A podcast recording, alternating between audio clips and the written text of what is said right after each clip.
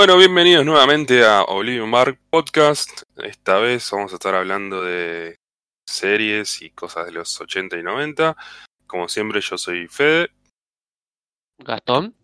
Oscar, y el día de hoy no está con nosotros el compañero Javi, así que le mandaremos sus saludos. Em, como siempre, antes de continuar escuchándonos, recuerden escuchar nuestros podcasts previos en Oblivion Bar Podcast por Spotify, también en SoundCloud, en Apple. Y si no nos quieren solamente escuchar, sino también vernos las caras, estamos en, por YouTube, ¿ok? Y a su vez por Facebook. En YouTube estamos por Oblivion Bar y en Facebook por Oblivion Bar también. Eh, nos pueden encontrar eh, por ahí y en Instagram también nos encontramos. Estamos en todas las redes en realidad. Este, mm, como, tal como mencionó Fede, hoy vamos a hablar un poco sobre las series de los 80 y los 90, esas series que no son series eh, caricaturas, no son cartoons, sino son series en carne y hueso que, como mencionaba Gasti antes de que comenzáramos, son estas series que, bueno, no tenías otras que, que ver lo que estuvieran pasando en la tele, ¿no? No, no, no cambiabas, te daba fastidio levantarte a cambiar el canal y bueno, ya fue. Y miraste el capítulo 30 veces, ya sabes lo que va a pasar. Ah, eso, justamente eso que decía Gasti es como que algo que yo quería nombrar, que como que no arrancaron en esta época, pero sí se hizo bastante prominente en esa época, fue la, la sindicalización de series. Sí. Como que tipo, siempre prendías la tele y estaba una. Todo. Y es como que tipo, así se hicieron muy conocidas como series como Friends o como Seinfeld. El, príncipe del rap, Seinfeld, etcétera. Sí, sí. Este... Yo mm, siempre, tipo, hice como conjeturas de por qué estas series se, se retransmitían tanto, ¿no? Porque ponele, estás en un 2000, un 2005 y todavía te pasa MacGyver en la tele y es tipo, pero señor, tiene como 30 años esta serie. Igual te la repiten. Es, es como un, es un crecer con esas series también, ¿no? Son, series que están, están diseñadas para justamente para la sindicalización, o sea, para que vos puedas agarrar cualquier episodio y no tenés que no tenés que saber nada. Tipo, agarraste el episodio 3 de la temporada 5 y es lo mismo que hayas visto el primero. Exactamente. Sí, es correcto. como le decimos Monster of the Week. Sí. Algo así. Sí. Exacto. Sin embargo, no como las series de ahora, que tipo es una historia toda continuada y si, si te arrancas en la 4, en la temporada 4, no entendés una bot. Una bot. Es, verdad. Tiene mucho, es que, como que le pone mucho background que no era necesario.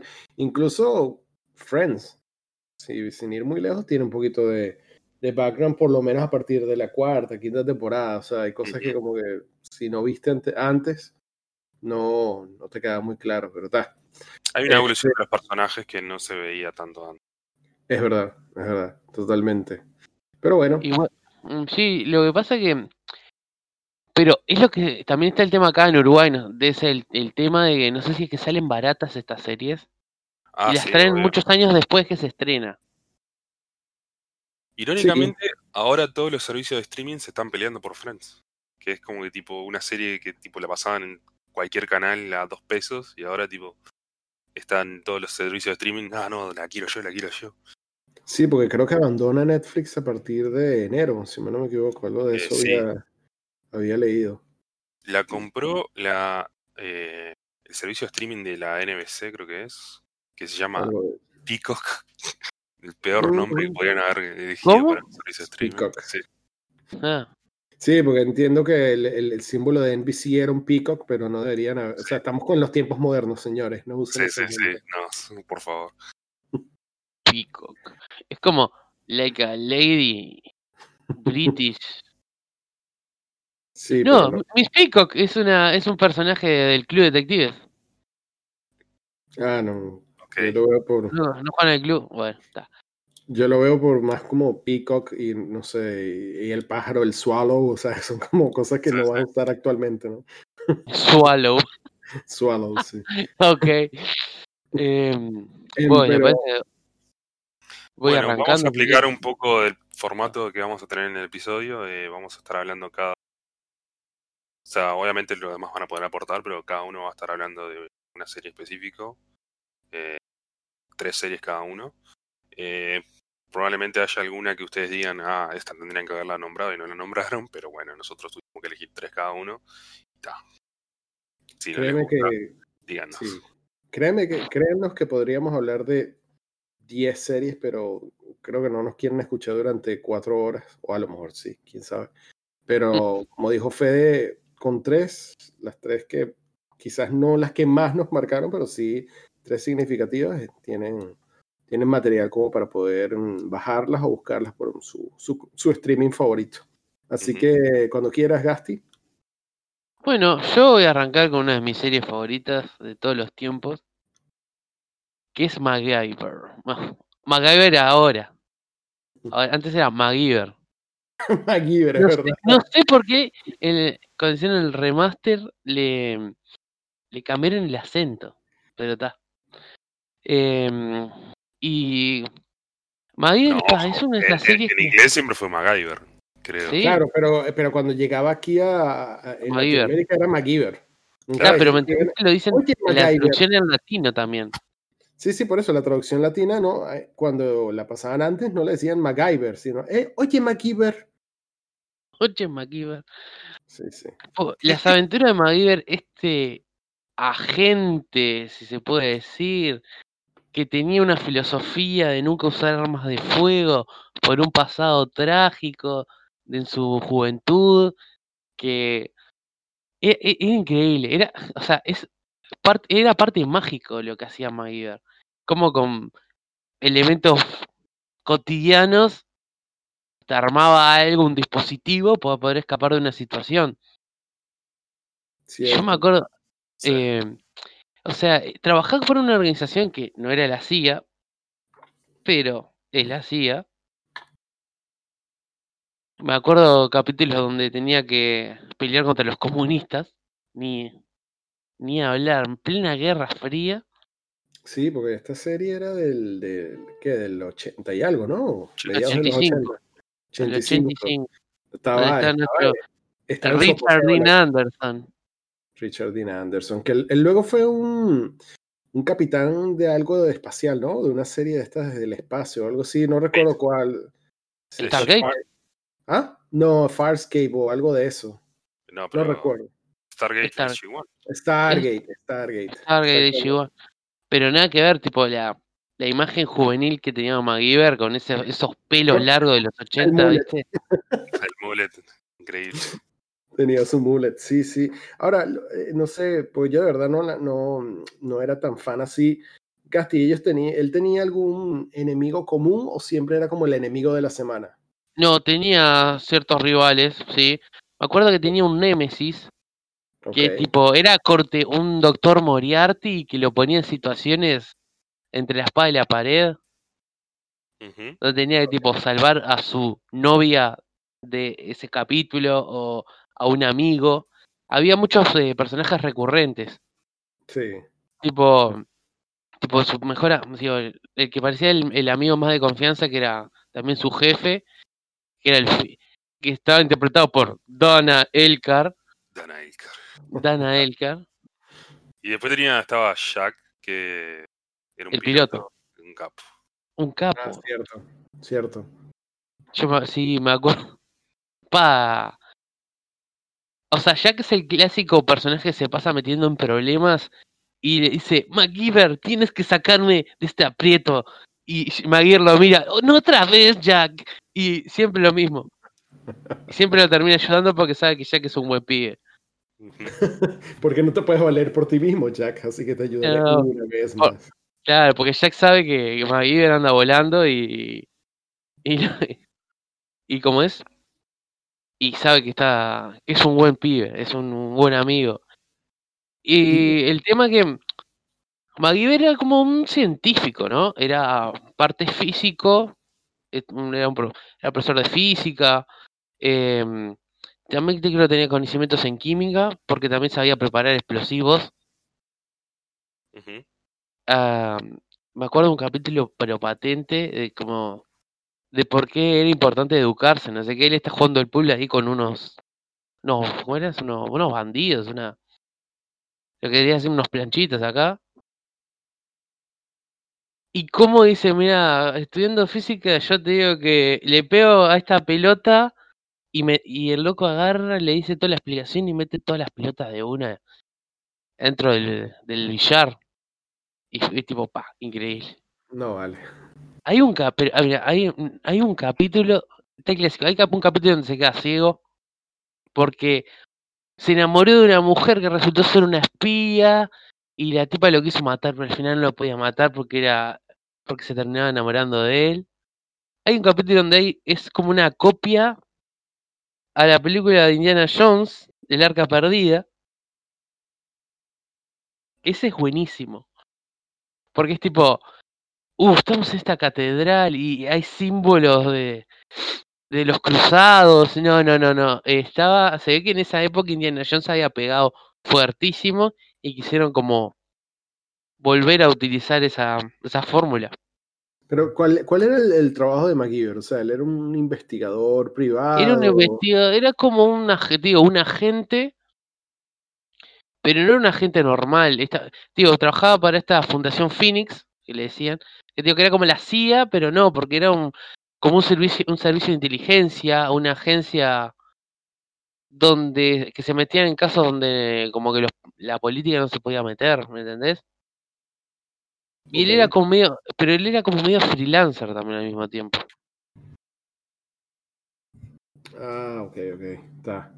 No, este, a mí creo que vi muy pocos capítulos de, de MacGyver, honestamente, pero sí admiraba era que como que en cada uno de los capítulos él trataba de hacer una, algo explosivo, siempre era algo explosivo. Siempre había explosiones, sí. Siempre había explosiones. Hay un capítulo donde se infiltra, creo que es en un cartel colombiano. Y el tipo, porque los capítulos de siempre arrancaban con él haciendo una reflexión sobre algún asunto, ¿no? Como en un monólogo. Este capítulo es, el, tipo está adentro de un, de un galpón muy grande, donde guardaban la droga, y había un, un que era un, un diplomático creo que estaba secuestrado. Y el tipo, vos lo ves que empieza a desarmar. Y está armando como algo muy grande. Tipo, a, agarre hasta tipo las hélices de ventiladores y, y termina siendo una avioneta. Una avioneta termina siendo el tipo, eh, no sé, en cuestión de una hora, una cosa así, porque estaba, estaba, tranquilo, no había nadie, ¿no? Pero se, armó tipo una avioneta de la nada, rompe la puerta de ese galpón y sale volando tirándose por una montaña. Y vos decís, la mierda. El nivel de crafteo de este hombre. Sí, no, el chiste que Maguete puede construir cualquier cosa. Es como, eh, como el doctor, pero humano. Algo así, algo así.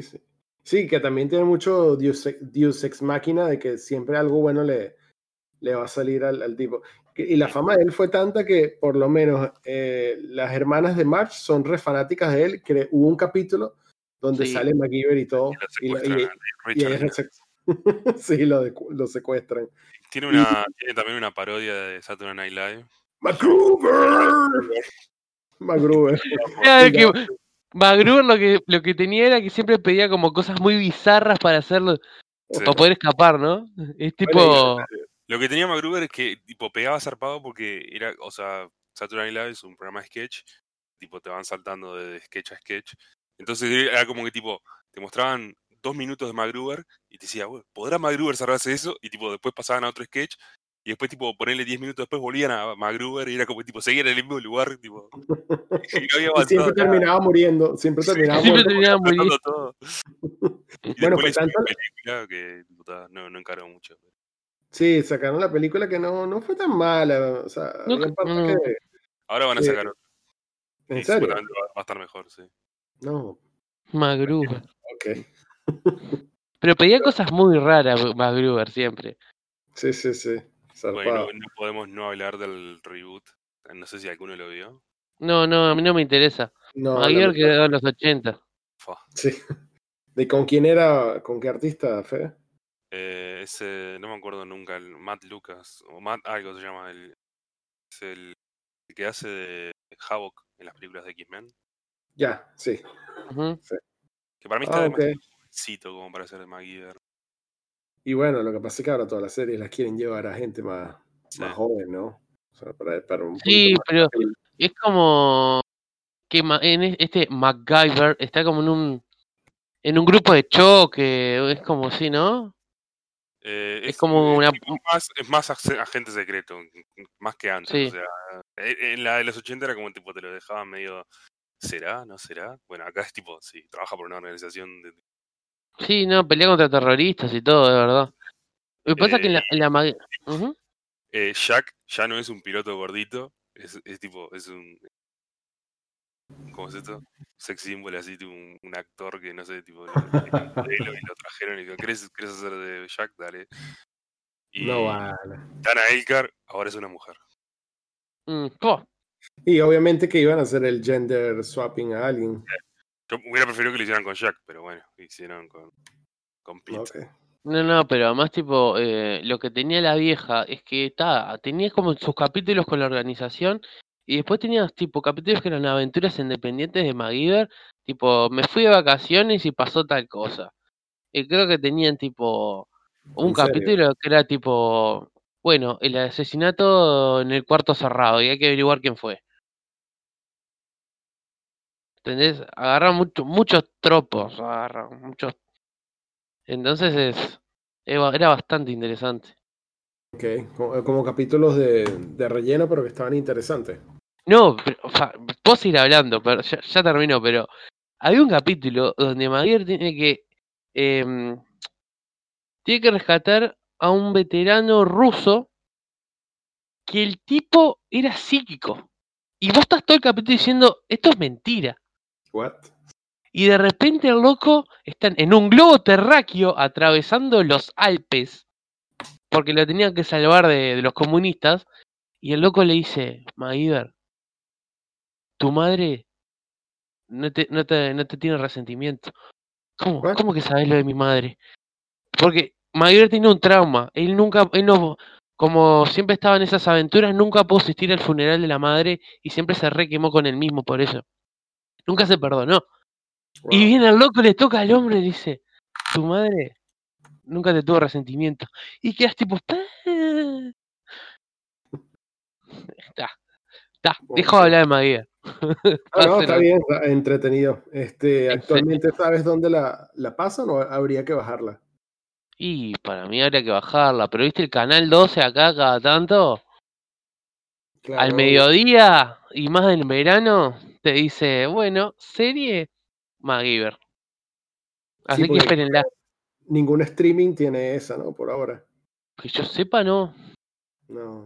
Me imagino que no. Fede. En Netflix la vi un, tiempo, la vi en Netflix, me acuerdo. Me parece que sí me suena que estuvo en Netflix un, tiempo, pero no, no recuerdo ahora si está. Como siempre quitan, ponen series ahí cuando les da la gana. Ni idea. Pero está. Bueno, cuando puedan, bájenla. Muy recomendada por Mr. Gasti, así que está bueno. Bueno, eh, sigo yo. En mi caso, eh, la serie de la que voy a hablar la van a reconocer, le voy a poner un momento el intro, es súper característico.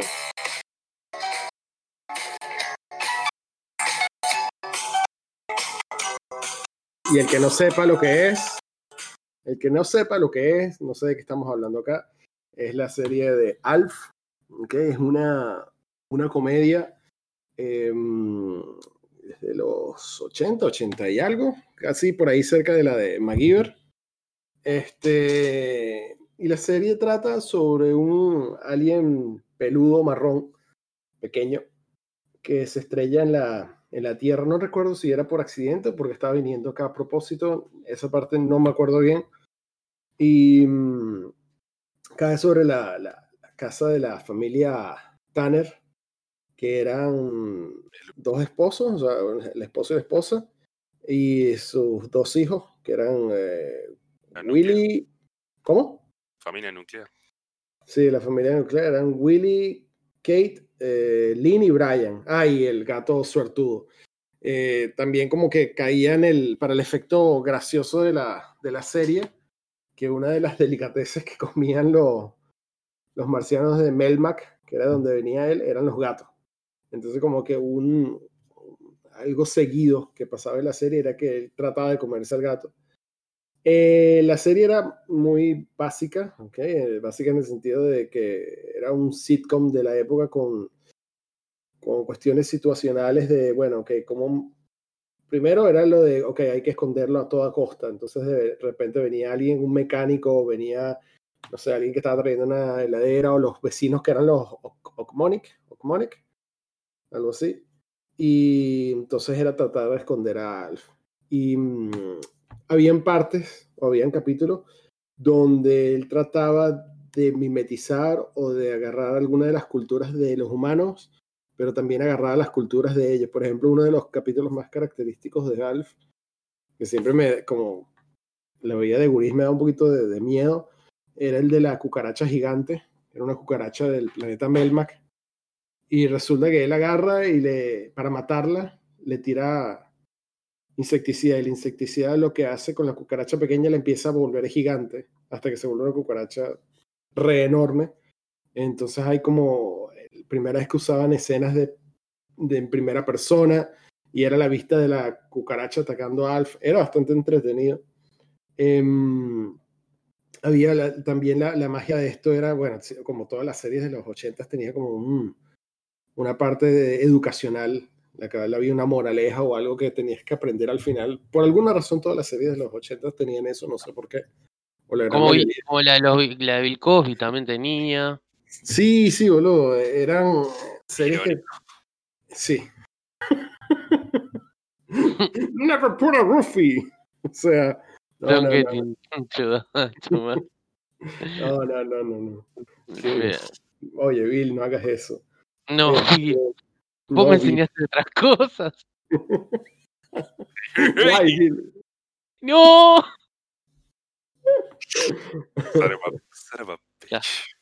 Pero en Alf. Y, nada, y entonces en, en Alf tenías varios. Creo que las partes situacionales más graciosas eran con, con Willy, porque él como que trataba de.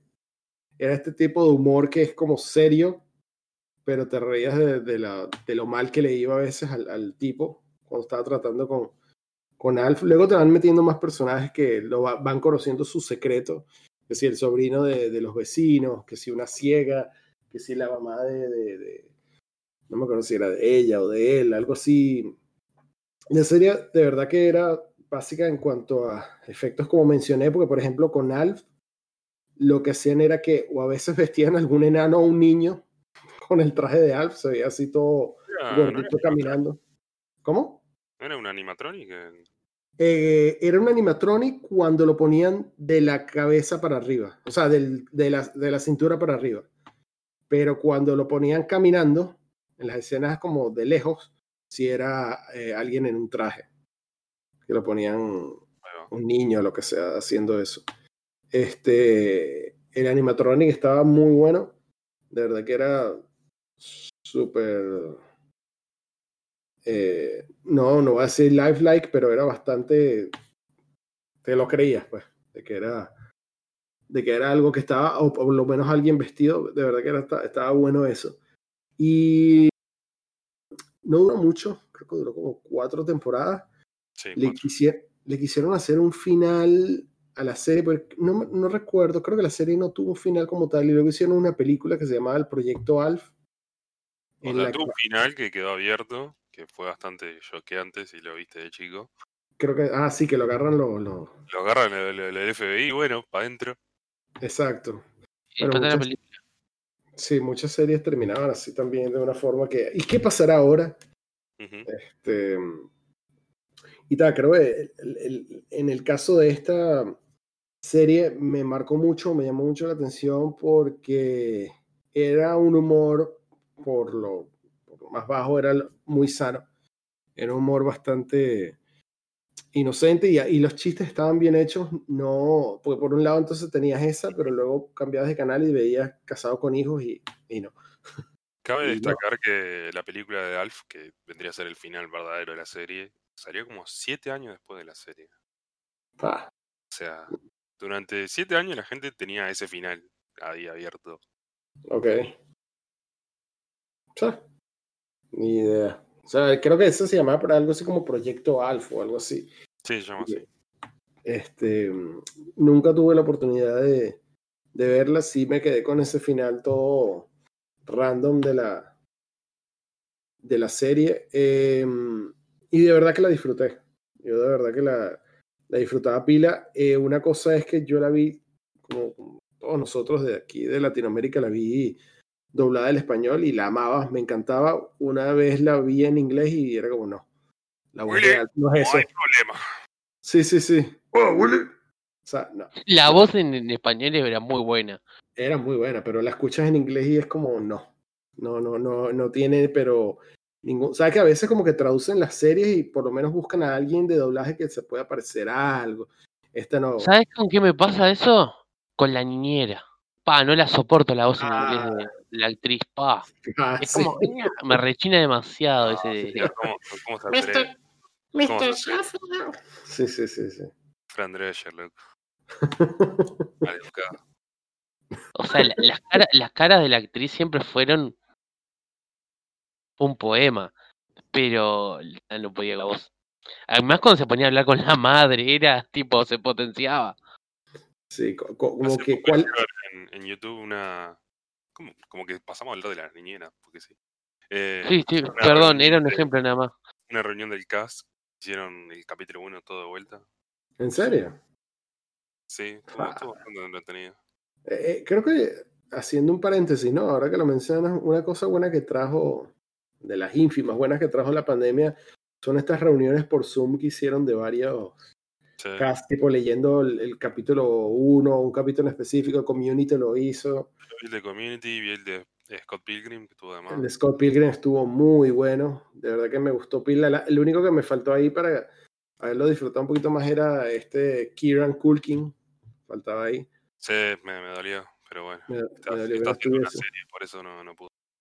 Sí, sí. Pero eso estuvo bueno. De verdad que eso fueron buenas cosas que pasaron. Este tipo, Josh Gad, que hizo las reuniones de Volver al Futuro, de varias series, también estuvo genial. Eh, eh, fueron las cosas buenas que trajeron de esto. Lamentablemente, por ejemplo, en el caso de Alf, no podrían hacerlo porque el tipo que hacía de, de Willy Tanner eh, murió, falleció, no me acuerdo hace cuánto. Él, de hecho, el tipo como que quedó en el olvido después de Alf, lo único que hizo pareció como en no sé si les llega a la memoria eso, para recordar que el tipo hizo como cuatro o cinco capítulos de Friends, la primera temporada, imagínate. Era el dueño del, del Central Perk. Ah, luego sí, luego lo cambian a Gunther, pero era como el dueño y Gunther trabajaba para él.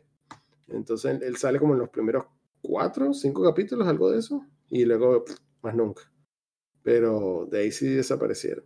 Pero está, este, en mi caso, Creo que eso es todo lo que puedo decir de Alf. Actualmente no sé dónde se puede conseguir para verla. Se la pueden bajar si son de. Si quieren escucharla con buena traducción, de verdad que el. Hace poco sabía. Hicieron una promoción de. Me acuerdo que pusieron eh, avisos en los bondes y todo. Eh, porque DirecTV, DirecTV había conseguido los, los, los derechos para pasarla en español. Pero, eh, o sea, como que en su, en su propio canal, ¿viste? DirecTV es una señal de cable. Sí, obvio. Tienen su propio canal y tipo, y lo pasaban ahí, y lo pasaban a cada rato. O sea, es como que, ¿te acuerdas de Alf? Regresó en forma de fichas. En forma de fichas, no podía faltar esa frase. sí, hay dos, eh, imagínate, Alf en dos cosas en Los Simpsons sale. Una en esa, en la de la de las fichas y en otra era en una, la mega convención de Springfield con muchos invitados como Mark Hamill, Alf y muchos más. y salen más los dos nombres de ellos y como, ah, ok. Este, no, no, no, Alf es uno de estos personajes que con el paso del tiempo como que no, no ha envejecido también en los medios, o sea, de que ves cosas que lo hagan recordar, quizás como MacGyver que pudo repetir el, el, actor en otras cosas y incluso parodias en Los Simpsons o MacGruber, pero por lo menos los que lo vieron en su época como que sí lo, lo recuerdan, pues como algo que fue distinto. Hay un chiste bastante recurrente en, en Conan O'Brien, no sé si lo ubican. Sí, claro. que es tipo una. Es un, eh, pasan un clip de una película que es tipo como un rip-off de Alf. Ok. En realidad es como un rip-off de T. Ah, el, el del alien, el aliencito. Eh, sí, Mac, boludo. McCartney se llama la película. Y es Ya sé cuál es. cada, cada vez que va Paul Roth al, al, al programa, terminan pasando ese, clip. Es genial. Yo, vi- yo me recordaste porque vi el video donde pasan cada vez que él va y le ponían el video, porque era tipo que, bueno, vamos a ver un adelanto de la, la nueva película de Paul Rudd y lo que ponía era eso. ¿Qué trajiste para ver, Paul? No, esta vez no pude, no pude traer el de Mac and Me porque tipo estoy trabajando en Ant-Man y la gente de Marvel es muy seria, no, no me dejaron traer ese, esa, esa- ese, programa, ese clip. Y tipo, y arranca el video y es tipo Ant-Man. Y de repente tipo cortan y ponen el, el video de and Me y tipo la concha de hermana, Paul. Sí, sí, sí, sí, me acuerdo, me acuerdo. Pa, genial. Pero bueno, suficiente sobre Alf, así que doy paso a, a Fede. A ver, Bueno, yo voy a hablar de una, uno de mis programas favoritos de mi niñez, que básicamente eh, mi sentido del humor es base de esto, que es Seinfeld. Eh, para los que no lo conocen, Seinfeld es una serie que arrancó en el 80, finales de los 80, tipo 89, y duró como hasta el 90 y pico. 8 creo. Eh, la serie ah, es tipo, los creadores son Larry David y Jerry Seinfeld, o sea, el protagonista. Larry David, si no lo conocen, es el que, que después iría a hacer Curb Your Enthusiasm, que es también otra serie increíble. Eh, básicamente la serie, o sea, es, el- cada vez que la nombran es tipo la serie que trata sobre nada. Ese, fue el pitch que le hicieron ellos a la cadena. Bueno, esta serie va a tratar sobre nada, sobre nosotros. Y básicamente eh, la serie trata sobre el actor principal y el protagonista. Es eh, una versión, digamos, eh, sí, una versión ficticia, digamos, de su vida. O sea, él es un comediante que hacía stand-up y mismo en los capítulos se puede ver eh, que los stand-up de... Si alguno de ustedes la vio.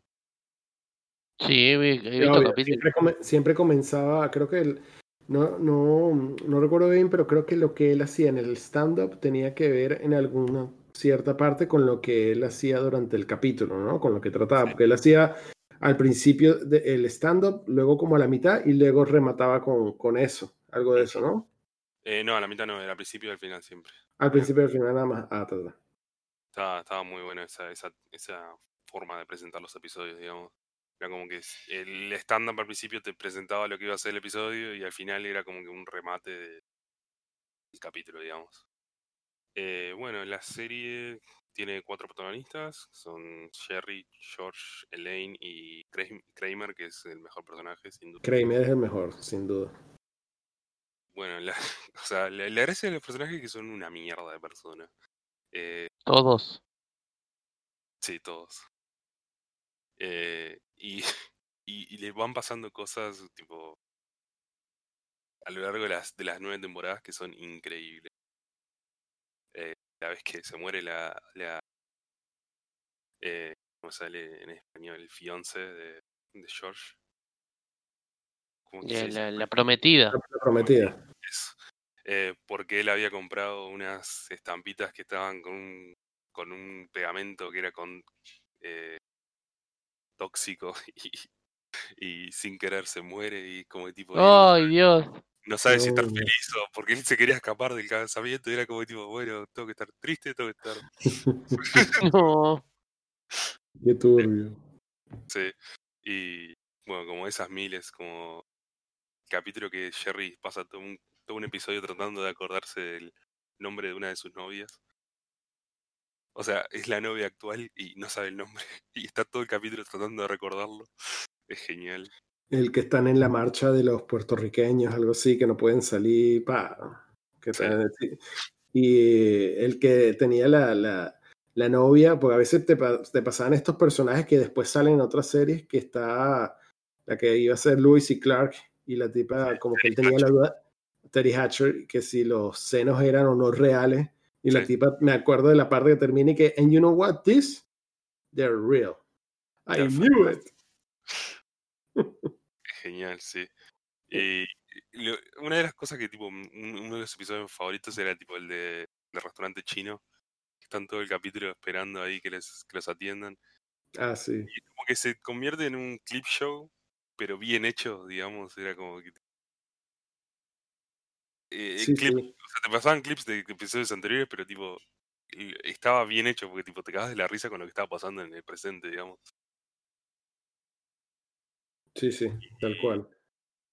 Bueno, eh, como decía. bueno, sí, decime. E, ellos también, lo que me gustaba era que tenían personajes por fuera que si bien no salían todo el tiempo, eran muy graciosos. Eh, los, los padres de, de George eran lo máximo. Sí, que era Jerry Stiller. Era Jerry Stiller, era genial. Y estaba el, el tipo este de, de, Jurassic Park, Newman, que era el, el némesis de, de Seinfeld. Que también estaba, estaba genial esa, esa interacción, porque él era muy amigo de Kramer, entonces era como ilógico de que lo, de, de que lo llevara allá, ¿no? Sí, sí. Y me acuerdo que también estaba el, el, novio de Lane que tipo rompían una vez por episodio y después volvían, que es el de, no sé si lo ubicarán, de eh, Lemony Snicket, la serie... Obvio, obvio, este, él hace las voces en Family Guy, el que tiene la voz súper gruesa. Sí, es, es, ah. un capo. Ese personaje es demasiado bueno porque él era todo, todo sano, todo tranquilo, pero con la broma de los deportes era... Sí, genial. Y me acuerdo que tipo, cada vez que rompía era tipo, eh, che, rompimos. Bueno, dale. se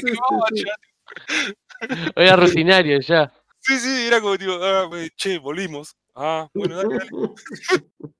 Además yo me lo imagino, tipo, en esta época y me imagino a los dos, tipo, cada uno mirando la pantalla del celular, rompimos, ¿está? La de ellos. Sí, sí. Sí, una cosa así. y después tipo estaba el running gag de los, de los jefes de George, que siempre eran tipo raros. Ah, sí. Eh, había uno que era tipo, eh, cuando George trabajó en un equipo de béisbol, que tipo nunca se le veía la cara, siempre se le veía de espaldas. Y tipo, y le decía, tipo, le decía cualquier cosa a George y tipo George tenía que hacer lo que el tipo decía, era genial. Y, cuando lo echan de ese, de ese trabajo, es, es uno de los mejores episodios de la serie. Ahora, ¿Tú que ustedes, ustedes piensan que esa serie podría verse bien en esta época, ¿no? ¿Verdad? No, de hecho, eh, de hecho hace poco, tremendo, salió un video de todos de Teenagers React, ¿lo ubican? No. Sí. Sí, sí, yo sé. hay bastante, hay Child React, o incluso hay uno de Linkin Park, eh, no, Linkin Park, no, perdón. Blink, Blink, 182 reacts to kids watching Blink 182. Hay uno de esos. Bueno, es una serie de YouTube que básicamente es tipo niños y adolescentes reaccionando a. Hicieron un episodio de Teens React a. Bueno, un episodio de Seinfeld. Y, era como tipo, los flacos, no sé qué, quisieron hacer, pero es como tipo todos los todos los los, los pendejos que agarraron es como tipo SJW, que o sea, tipo súper super, tipo políticamente correcto. Y es como tipo, no, porque esto está mal, esta serie como que trata de hacer las cosas mal. Y es tipo, justamente en la serie te dicen como que estas son personas horribles, bueno, tenés que intentar ser como estas personas. Y, es como tipo, no, no, estás entendiendo el chiste si, si te quejas de qué tipo, de que de, las cosas que hacen mal. O sea, que el chiste es que ellos son miserables, pero no saben que son miserables. Claro, o sea, el chiste es justamente que son unas personas de miedo. Bueno, de hecho, el, el, capítulo final, ¿cómo es ellos yendo a la cárcel? Sí. Bueno, ese es un capítulo doble que tipo todo el juicio de ellos de tipo en realidad era, era algo re menor, no me acuerdo qué era ahora. Pero... ¿No era, que no, ¿No era que era un tipo que tuvo un accidente y ellos no lo ayudaron? Algo así, y se le rieron. Pero empiezan a venir tipo personajes que han aparecido durante toda la serie. Y, ah, y empiezan a decir, de, Sí, a mí me hicieron esto y esto y aquello, y tipo, soy una gente de mierda. Y es tipo, por ese mm, coso pequeño terminan en la cárcel todos un año. O sea, o sea, es como que el karma se le juntó todo junto y, y ¡pum! lo mató. fue genial. Ah, el subnazi es, es legendario ese episodio. Creo que, de hecho, una de las cosas más emblemáticas de Seinfeld, por lo menos de los cuentos que, llegaron después, es que fue la primera serie donde eh, pagaban, les pagaban un millón de dólares por capítulo. O sea, fue la primera serie que llegó a ese monto de que les, les pagaran una ridiculez por, por capítulo. Y como que siempre hicieron el, el rumor, no sé si es verdad, de que cuando como que llegaron a ese milestone, que fue, no sé, digamos que la penúltima temporada, la última temporada, Seinfeld dijo, ah, ya se acabó. Tú te estás ganando. También llegaron a nueve temporadas, ¿no? Es un montón. Fueron nueve hasta, sí, sí. Yo por, eh, por, alguna razón pensé que habían sido diez, nueve temporadas. Hasta. Otra cosa curiosa es como que después de esta serie eh, se arrancó el rumor de la, de la maldición Seinfeld, digamos, porque ninguno de los actores como que después volvió a agarrar mucha fama durante muchos años, eh, tipo, sobre todo principios de los 2000, o sea, tipo, digamos del 2000 al 2010, pues ninguno, tipo, trataban de hacer una serie o una, película o algo y tipo se les salía para el orto. Y, pero después eh, yo creo que más o menos lograron zafar eso, sobre todo los... Eh, el, Elaine. Y Elaine. Eh, Julie Louis Dreyfus. Eh, tuvo dos series. Eh, y, ambas ganaron premios, ¿no? Una era VIP. VIP, que es tremendo. Ah, The New Adventures of the Old Christine. Y esa era la otra, exactamente. Eran esas dos y las dos, ella ganó premio incluso por eso. Al que creo que le, le, ha ido. Ah, bueno, y Jerry después lo que hizo, que esa la veo también, es la de Comedians in Cars Getting Coffee. Esa misma, sí que no está mal, eh, eh, ahí se le nota un poco el, el ego desbordante de, de, Jerry Seinfeld, pero los invitados están zarpados. Me llamó la atención que... Tengo toda esta plata, eh, conozco a toda esta gente famosa, ¿puedo hacer esto? Lo voy a hacer. Sí, sí, sí. Y lo haré siempre en un auto que todo el mundo se va a quedar. ¡Oh! Sí, sí. Efectivamente. Este, de esa, haciendo un, paréntesis a otra de, de de él. En la de Comedians in Cars me llamó la atención, ahora que mencionaste lo de, lo de estos actores y cómo les fue mal, o cómo no les fue tan bien, que en uno de los capítulos de esa, Jerry se va a tomar un café con Kramer. Se me fue el nombre de él ahora. Michael Richards. Michael Richards. Y hablaban de, o sea, no te lo dicen directamente, pero hablaban del, del, del problema que él tuvo. Pues, bueno, obviamente lo sabes, el, el, stand-up que él hizo y llamó a una persona afrodescendiente como no debía, y de ahí el tipo se, se, se, se, escrachó, pero mal, mal, mal, mal. Si hubiera pasado en esta época, canceladísimo. Canceladísimo, más nunca, más nunca, más nunca. Bueno, como le pasó al, al hombre eh, elongated de Flash, pues, por lo menos. Este. Pero está, Sí. Eh, y el tipo, me acuerdo que en el capítulo termina diciéndole, pa, de verdad, gracias, eres un muy buen amigo, porque Seinfeld como que te apoyo no matter what y sabes que estás ahí porque se ve que el tipo no le ha ido muy bien, porque es lo que tú acabas de mencionar, o sea, por lo menos Elaine está en estas cosas, creo que George ha hecho alguna que otra por ahí así, tipo, perdido en la vida, pero ha estado. Tuvo, un par de cosas, tuvo un par de tipo cameos en Malcolm que estaban zarpados. Era como el rival de Malcolm, ¿te acordás? Sí, sí, sí. Y era el compañero de. Mm, el amigo de este Jack Black en Shallow Hall.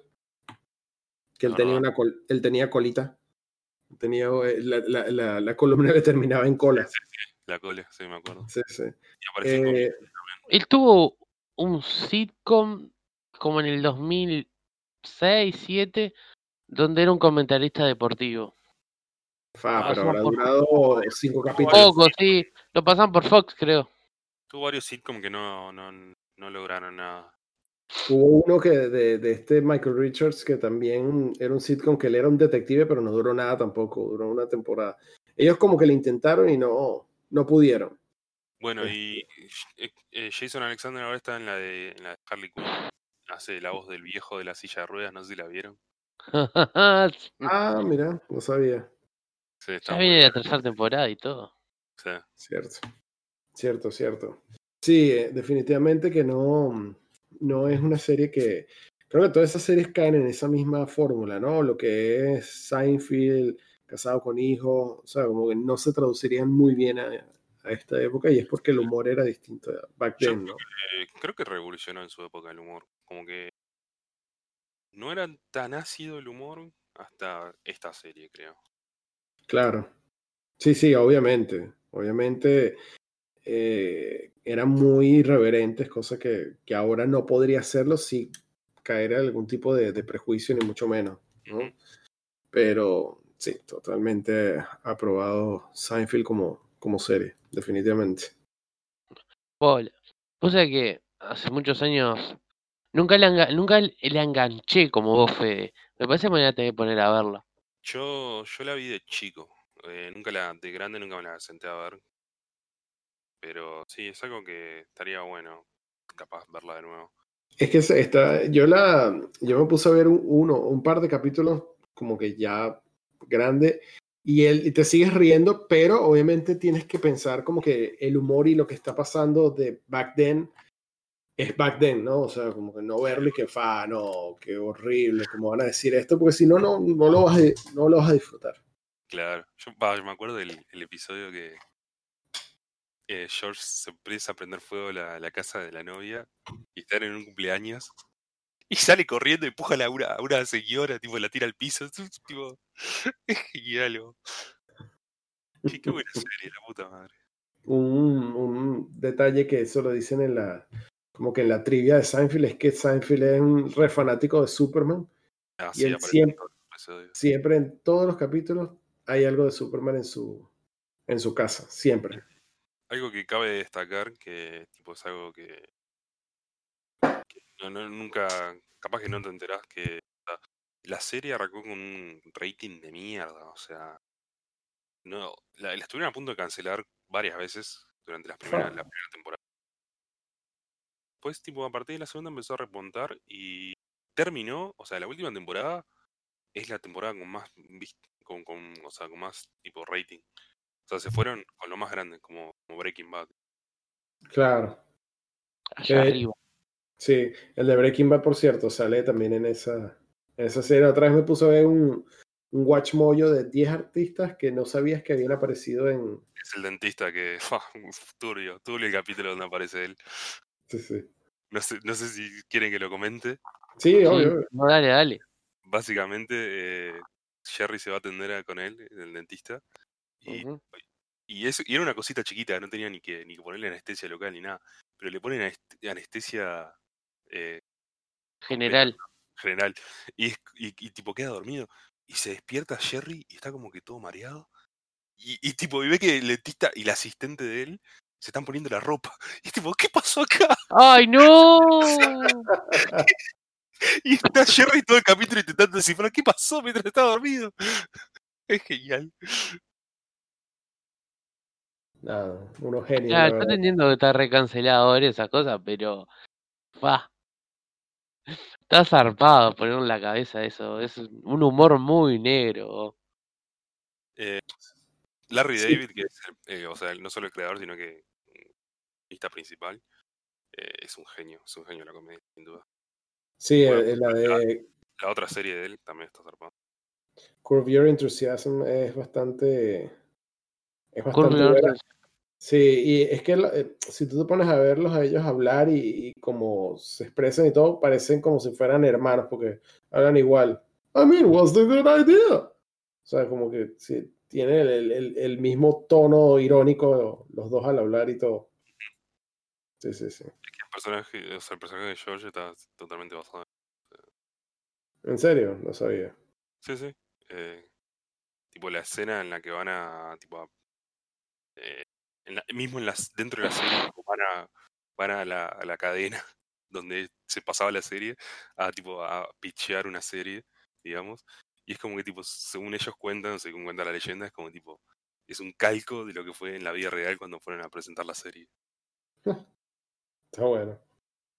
Está, está, excelente. Sí, es una serie que de verdad, para mí, no ha envejecido, no ha envejecido mal, ¿no? Pero está, no es para todo el mundo, definitivamente. Sí, sí. Bueno, ¿quién sigue? Bueno, Gasti. Bueno, regresa la pelota a mí. Y bueno, yo a hablar uno de los íconos de los 90, esos que decís, pucha, qué hombre, ¿no? Y habló de Walker Texas Ranger. Uf. Ese, esas series que lo ves y decís, pa, ¿por qué no tengo un revólver en mi cintura ahora mismo? Lo necesito para mi vida diaria. ¿Por qué no tengo una barba así, Dios mío? y tenía, fa, me acuerdo es patente esa serie porque mi padre la amaba y entonces yo siempre me la ponía a ver con él. Y que ahora de grande me doy cuenta que tipo, es el estereotipo de la gente de derecha, pero la gente con plata de derecha. la gente de Texas y ese tipo de cosas. Y tenés este tipo. Que además creo que Walker eh, era ex soldado de Vietnam Creo, sí. No sé si era si no era Vietnam, era la guerra del Golfo, estaban por ahí.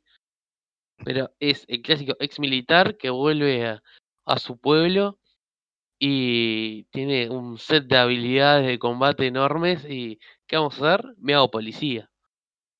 Y se vuelve el sheriff de su pueblo.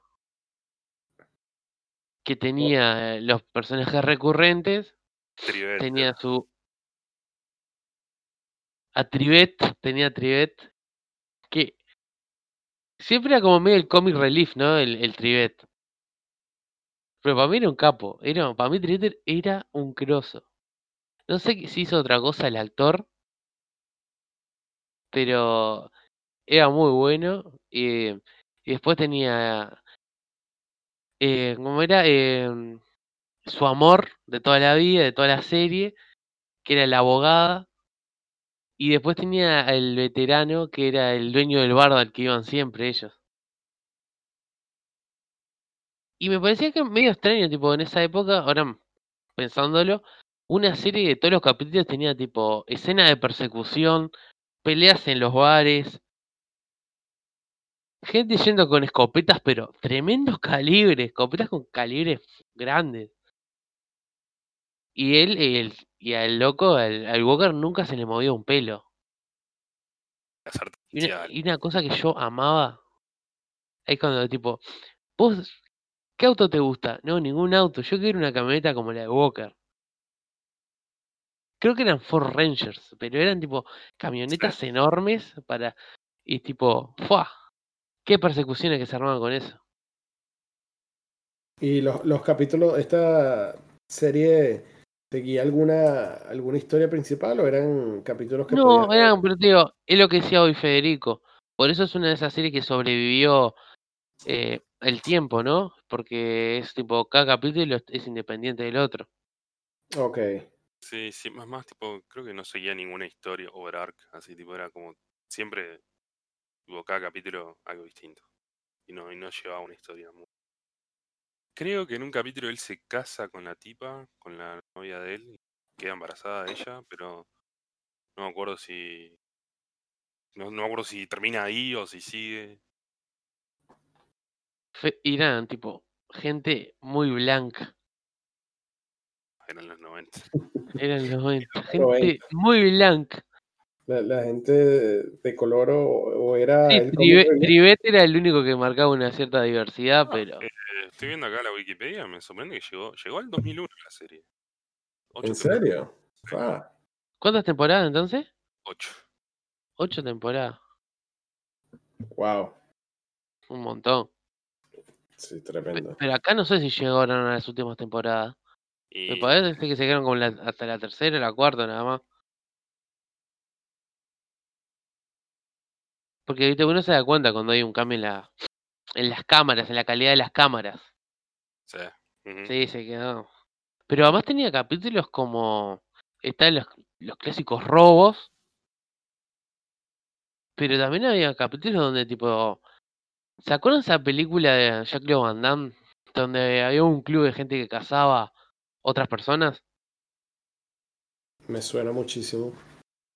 Bueno, tipo, peleando contra esa tipo organización que tipo agarraban gente de la calle y le decían, bueno, le damos tanta plata si pueden escapar mientras nosotros los perseguimos.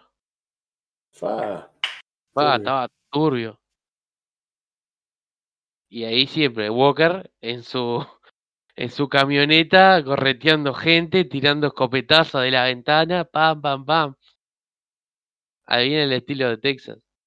Ahora, lo que no recuerdo, en Texas Walker, él también hacía uso de sus artes de pelea o era más que todo con armas. Sí, también. Sí, sí, porque el actor... de, hecho, no, casi no había armas, porque por un tema de. de sindicalización, algo así. De, no solo de sindicalización, sino también el, el, rating que querían que tuviera, porque, tipo, no sé si ustedes sabían que en Estados Unidos, como que principios de los 90 fue que empezó esto del PG-13 y todo eso. Y es como que, tipo, no, no podían poner cosas muy, muy, muy zarpadas porque, ah, tipo, ya te ponían R y no podías pasarlo a las 3 de la tarde, digamos. Sí, pero, o sea, no veía sangre, pero veía, tipo, las mesas explotando. Claro, pero, tipo, Walker no usaba mucho armas, era tipo, él iba y los desarmaba con una patada. Yo me acuerdo bastante escopetas. Pero seguramente eran escopetas que tenían los malos y nunca les daba tiempo de dispararlo, eran disparos que quedaban al aire disparo Stormtrooper. Sí, sí, te disparo a ti, pero le doy al aire a una. o el clásico. El clásico tipo salto. Salto de costado. me protejo en el último segundo. Sí, sí. Este. Entonces, ¿quién cree que gana? O sea, si los pones en su prime y los comparo los dos porque me parece que están como en la línea, ¿Chuck Norris o, o Steven Seagal? Fa, Chuck Norris. Steven Seagal Fa, Steven Seagal. Steven Seagal no.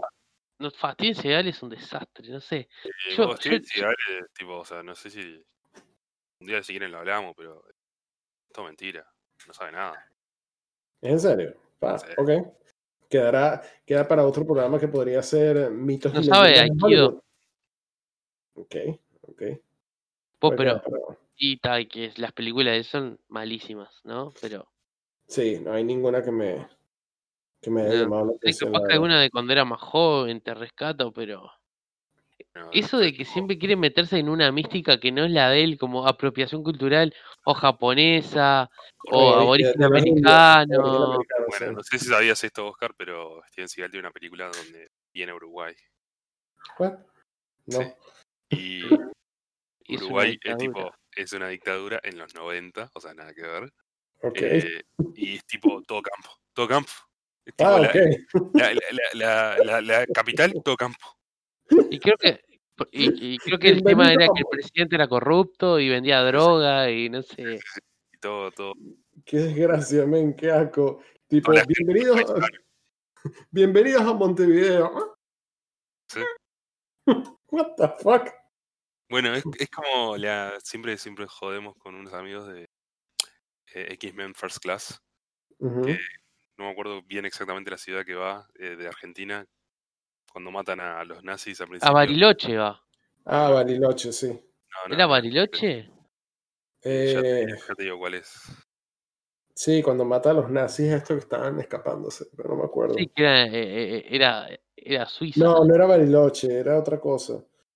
Um, ah, no me acuerdo. Ahí lo, lo, lo, va a buscar ahora Fede. Pero. Sí, Villa, Gesell, era.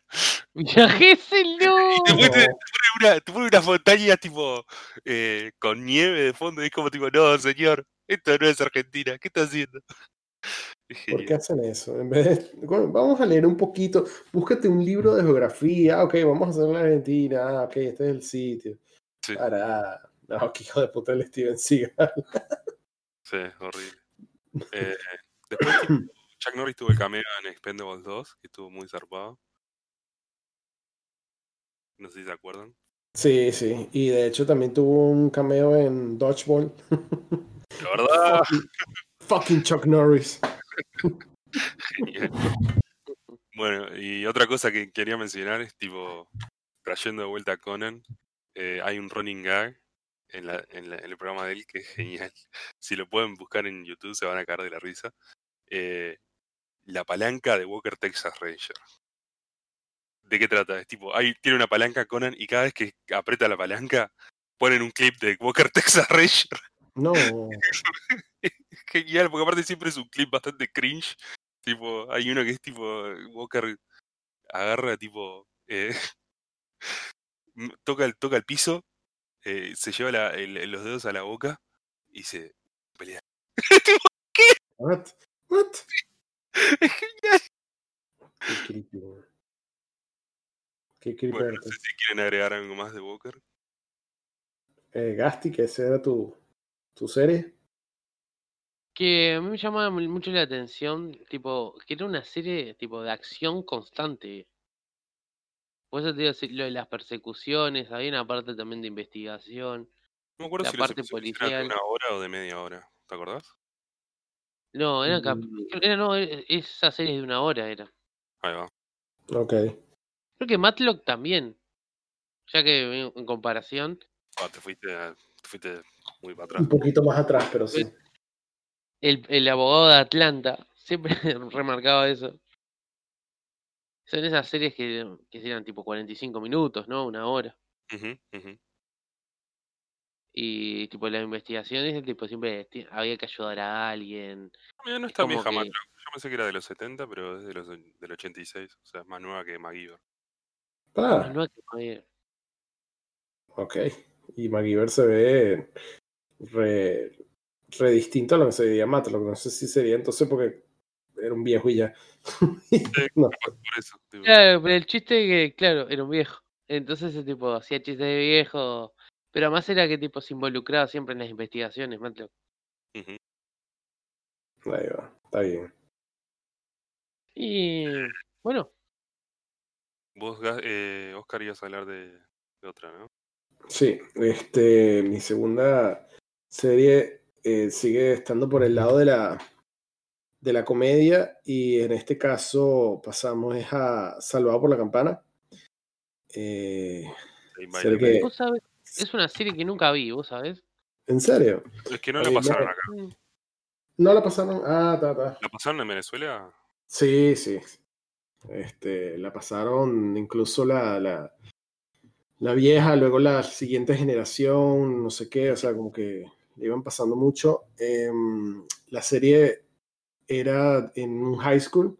Muchos de los actores, obviamente, como siempre pasaba, como incluso en Beverly Hills 90-210, no tenían su edad, eran un poquito mayores.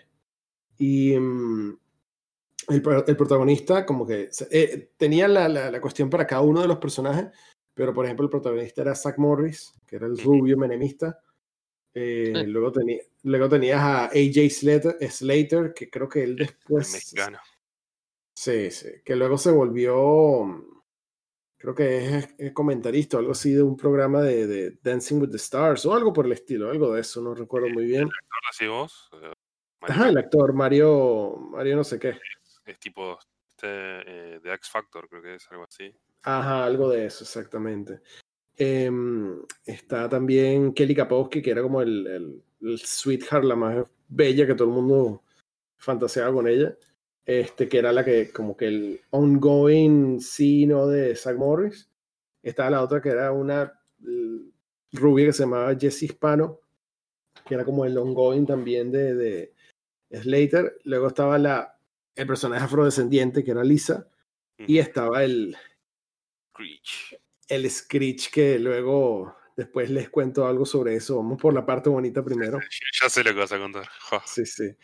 Este, nada, la serie eh, trataba mucho sobre temas de, de- de adolescencia, pero había un gimmick, algo que pasaba en la serie que estaba genial, que era que, por ejemplo, el personaje, el principal, rompía la, la cuarta pared y de repente él se encontraba en una situación, no sé qué, y el tipo decía tiempo fuera. O sea, ponía las manos así como a modo de pedir tiempo y todo se detenía alrededor de él. Tú veías como los actores a veces se tenían que quedar quietos y sin parpadear ni nada y empezaba a hablar con la cámara. Es algo Este- parecido a lo que sería Malcolm después, ¿no? Algo Sí, así. me comencé a acordar. Exacto, pero creo que Malcolm no detenía el tiempo, sino que sencillamente hablaba a la cámara y ya, ¿no?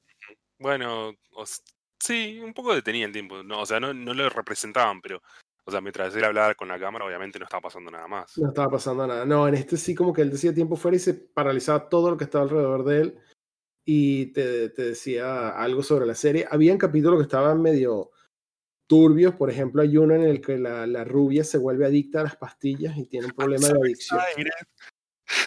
Me acuerdo eso. I'm so excited. Sí, sí, sí, sí. La, la, tipa se toma la, las pastillas porque la ayudan a mantenerse despierta, algo así. Entonces, como con un problema de adicción. Entonces, el extra drama en la propia, la propia serie estaba bueno. El, estaba el loser de temporada que era el, el Screech. Estaba el director, que era el señor Belding. Entonces, como que. Ah, había siempre una rivalidad estilo, no sé. Eh, Charles Javier Magneto, por así decirlo, entre este Zack y el otro, porque los dos eran como los, los principales. Entonces él era el pimpollo, que siempre decía que pasó pimpollo. Y como que se medio. ¿Le decía así en eh, español? Pimpollo. Sí, oye, pimpollo. En, en inglés Era, era, preppy. Preppy, ah, ahí va. Sí, este, entonces siempre como que tenían esta competencia donde usualmente por él ser el principal y ser el rubio le ganaba a Slater de una u otra forma. No es que eran enemigos, no se odiaban, pero ta, siempre estaba esa competencia sana. Eh, era bastante cómica. Luego de esa serie, ninguno terminó haciendo mucho. Este, Jesse hizo... hizo bastante. Sí, él estuvo en una serie de policías algo por el estilo. de abogados tuvo. De abogados, perdón, algo así. Eh, Jesse Hispano se volvió infamous porque hizo una película que se llama Showgirls, donde lo muestra todo. Todo, y no me refiero a toda su actuación. Este fue bastante, fue como que, wow, esta tipa saliendo ahí, porque creo que la película se habrá estrenado a los cuatro o cinco años de haber terminado eso, entonces... Era como que todo el mundo tenía la, la idea de tipo, ah, era una pibita y de repente, oh, ok. Exactamente, sí, sí. Y um, creo que el que más ganó fama, aparte del, del saque, era el, el, Slater, que después como que hizo presencia en todos estos programas. Mario López es bastante conocido. O sea, la gente ya no lo asocia con la serie, es como tipo, es tipo famoso. Es, es famoso por sí solo, sí. ¿Qué, ¿qué película es esto? Eh, no, no es películas, es más bien como un real, un real tipo de, oh. Es como el, eh, como Ryan Seacrest. No, no hicieron, como Ryan Seacrest, que no se hicieron famosos por películas, pero sí por estar en los, en los medios de reality. No de reality TV, pero estar en shows y. Es, es, eh, es, una frase bastante conocida en Estados Unidos, tipo, soy, re, soy famoso por ser famoso. ¿Entendés? Exacto. Tipo, tipo no, no, hace nada muy relevante, pero es famoso. Tipo, Exacto. Ah, esa, esa frase la vi en, la, en Ted Lasso hace poco. Sí. Sí, sí, Cuando hablaba la rubia. Este, y nada, y el personaje de Screech, uno, el, este como que fue el más choqueante porque, ¿qué pasa? Él comenzó primero, tú lo veías, era el, el, el tonto tierno, de hecho era el más joven de todos ellos, y siempre como que se burlaban de él, pero como él era el amigo de Zack, que era el más popular de la escuela, pues estaba bien, estaba ahí coronando. Y cuando termina la serie, por biografías y luego un libro que él escribió y todo eso, te das cuenta que el tipo era un sádico. O sea, era... Eh, Dustin Diamond se llama. Dustin Diamond. Eh, sí, sí, sigue. Eh, tipo, una persona de mierda. Era una persona de mierda, sí, sí todos en el cast lo... lo y empezó a hablar mal de todo el mundo. o sea, yo entiendo que pasaban cosas detrás de cámara que era como que tipo... O sea, porque, claro, son adolescentes, estaban trabajando todo el día juntos, pasan cosas. Eh, el problema es que, claro, a él no le pasaba porque era como que el impopular, digamos, el feito de la serie. Y es como que tipo, supongo yo que quedó mal, tipo, quedó quedó caliente por todo eso y empezó a hablar mal de todo el mundo. Exacto, empezó a hablar de todos ellos y los empezó a alejar, pues, porque ninguno quería tener nada que ver con, con ellos. Eh, lo que me parece curioso, me gustaría ver qué pasó con eso. No sé si vieron la noticia, la serie va a volver a salir ahora. Va, a haber un relanzamiento de, de, esto, que por cierto, hoy me enteré, no solamente esa serie, que va a salir relanzamiento de Tiny Toons también, en HBO en HBO. Lo que no sé si son eh, que la van a agarrar con los capítulos viejos modernizándolos o es como Animaniacs que son totalmente Ah, nuevos estoy viendo acá. Eh, sale ahora nomás el reboot. En de noviembre, sí. Ni, ni siquiera es reboot, es tipo es una continuación posta. Sí, sí, por eso me pareció rarísimo que la vayan a, a sacar y no le hicieron como tanta publicidad. Esa fue muy bajo cuerda. Me vengo a enterar hoy de que la van a sacar ahora mismo y, es por HBO y no tenía ningún tipo de publicidad. de, de Screech ni rastro. Ujú. diría. Sí, sí.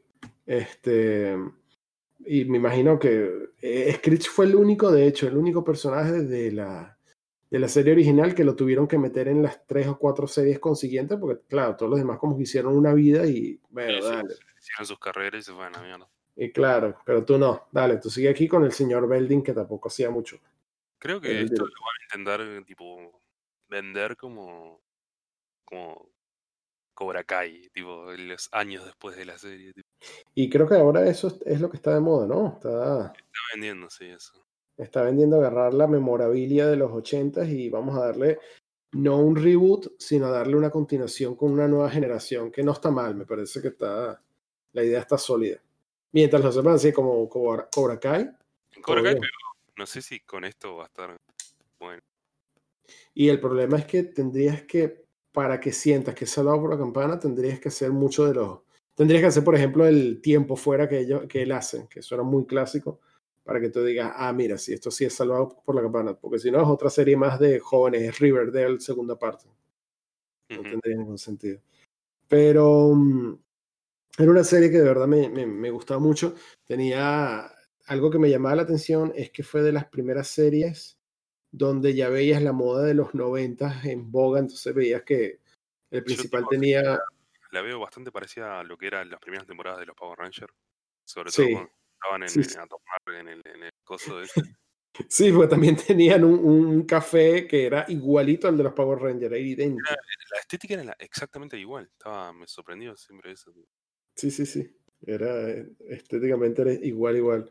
Eh, y tal, y era esto de que no había un tanto de diversidad más que en las otras, que en las series pasadas, porque tenías a, a Mario López, que era un personaje de, eh, latino, luego tenías a Lisa, que era eh, afroamericana, entonces como que, y creo que Screech, no te lo dicen directamente ahí, pero creo que Screech era el judío. Este, Ahora que lo decís. sí. ¿cómo? Que, que ahora que lo decís, sí, creo que era. Era el judío, sí. Entonces como que te trataba un poquito la diversidad, o sea, por lo menos más que en otras series, esta serie a diferencia de otras no tenía muchos personajes eh, que los acompañaban, sí tenían como que la noviecita de turno o alguien que pudiera salir en algún momento, por ejemplo esta, no sé si ubicas a Lizzie Kaplan, la de Sí. Cloverfield, bueno, ella en un punto es novia de, de uno de ellos también, Ujú. uno de los personajes de, de, de Eh, the Bell. Algo que hicieron en esta serie que es genial. Eh, durante toda una temporada hay un personaje que es tipo el- la, la pibita principal, digamos, la novia del protagonista. Sí, eh, la piba desaparece. O sea, no, porque se quería ir a hacer otras series.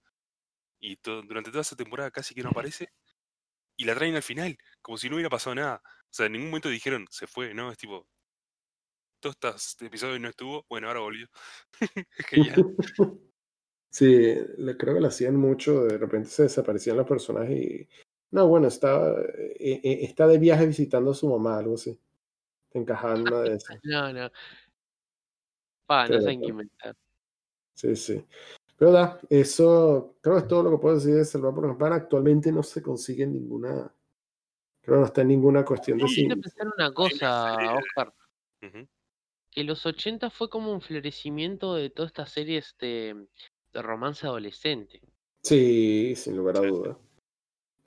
Eh, porque por un lado tenías, tenías esta que era como un sitcom y luego tenías una que era más seria, que era no- 90-210, que era como más un drama, pero era el drama de los, oh que era el drama de todos los con dinero, ¿no? Era un poco patada en la cara porque... A ver, Sí. nadie quiere ver sufrir a los pobres. Sí, O sí. Bueno, tienes toda, tienes toda la razón en lo que estás diciendo, pero por el mismo tiempo no. It's so wrong. Sí, pero no. Eh, si, si les gustaba la serie, ah, está saliendo. eh, creo que la siguen haciendo. Una serie en Funny or Die en YouTube. Que es- se llama Zack Morris is Trash. Fa. Que básicamente agarran episodios de la serie y tipo te lo recuentan haciendo quedar a, a Zack Morris como que una basura. Es genial. No, qué Obviamente- laburito. No, pero ya va, boludo. Es que en serio. No hay- tiene nada que ver, o sea, obviamente lo sacan todo de contexto y queda como siempre como, como el malo él, pero es un caga de risa. No, pero ya va, hay capítulos que sí son, mira, hay uno que me acuerdo clarito de Salvar por la Campana, donde una de ellas, creo que era Kelly o, y la otra, estaban estudiando y ellas habían, eh, habían incursionado en el hecho de que estaba la, el estudio por subliminal. Entonces, ¿qué, qué pasa? Escuchaban música y en el fondo dejaban un mensaje o dejaban algún tipo de, de instrucciones para estudiar o qué sé yo, que sonaba en el fondo. Entonces eso se te quedaba en la memoria el hijo de puta de, de Zack agarra, se roba la- las cuestiones de clases de ella, o de música, perdón, y en el fondo empieza a grabar. Zack es hermoso. Yo estoy enamorada de Zack. Yo quiero estar con Zack. Claro, las tipas escuchan eso toda la noche y al día siguiente era el, el Rufi, el Rufi audiovisual ¿no? que le pusieron, entonces estaban todas, ay, te amo, te adoro. Sí, Qué turbio. fue, turbio, fue turbio. turbio. Entonces, por eso ahora que estás mencionando lo de que lo hacen quedar como un hijo de puta, sí, habían cosas que hacía que eran muy hijo de puta, pero al final te ponían su, su moral y, oye, Zack, te equivocaste en la vida. Sí, tienes razón. Sí, creo que Siempre estuvo- hacían eso. Creo que no debía haberles lavado el cerebro, muchachos. o sea, no. Pero bueno, este, no sé, ahora, eh, Fede. Eh, bueno, yo voy a hablar de una serie que todo el mundo creo que si está escuchando nuestro programa seguramente la conozco. Vampire Slayer. ¿Cómo en español? Buffy Cazavampiro. Que bueno, básicamente es los inicios de Joss Whedon en el... Pa, el Sí. gran Joss Whedon, sí. El Eh, primer multiverso. O sea, bueno, un genio. para los que no saben, esta serie arrancó inicialmente como una película de los 80, una película más... No, no, no era de los 80, es de los 90 la película. Sí, sí, eh, sí, fue unos años antes de la serie. Sí. Que la película mu- muy, poco tiene que ver con la serie. O sea, es básicamente la, la cheerleader que mata vampiros también. Yo la película me reí tanto. Sí. Eh, obviamente después Whedon agarró la serie y hizo su universo, su, su mitología, todo. Pero tipo, la película es, es- es tipo eh, una película para... Sí, sí. Eh, bueno, para los que no vieron la serie, trata sobre Buffy, que es una niña, eh, una niña, una adolescente que se mudó eh, a un pueblo llamado Sunnydale, donde tipo está literalmente la puerta del infierno. y, ella es como que la, la Slayer, que es no sé si decir ser mitológico, es como que una un es algo que una mujer que existe en todas las generaciones que se dedica a matar vampiros. Eh, siempre en todas las generaciones hay una, y, y ella es la de esta generación. Y bueno, lo que o sea, básicamente trata sobre ella matando vampiros. Y, Vos sabés que yo la miré de chico, Ujú. y nunca me quedó muy claro si ella tenía. si esos, esas habilidades de combate eran heredadas, eran como sus poderes. O sea, sí, nació con esos poderes, digamos. Ella tenía como una agilidad y una fuerza impresionante para pelear contra estos vampiros. O sea, es básicamente como Avatar, digamos, cada vez que moría una Slayer, los poderes se le transferían a un bebé, digamos.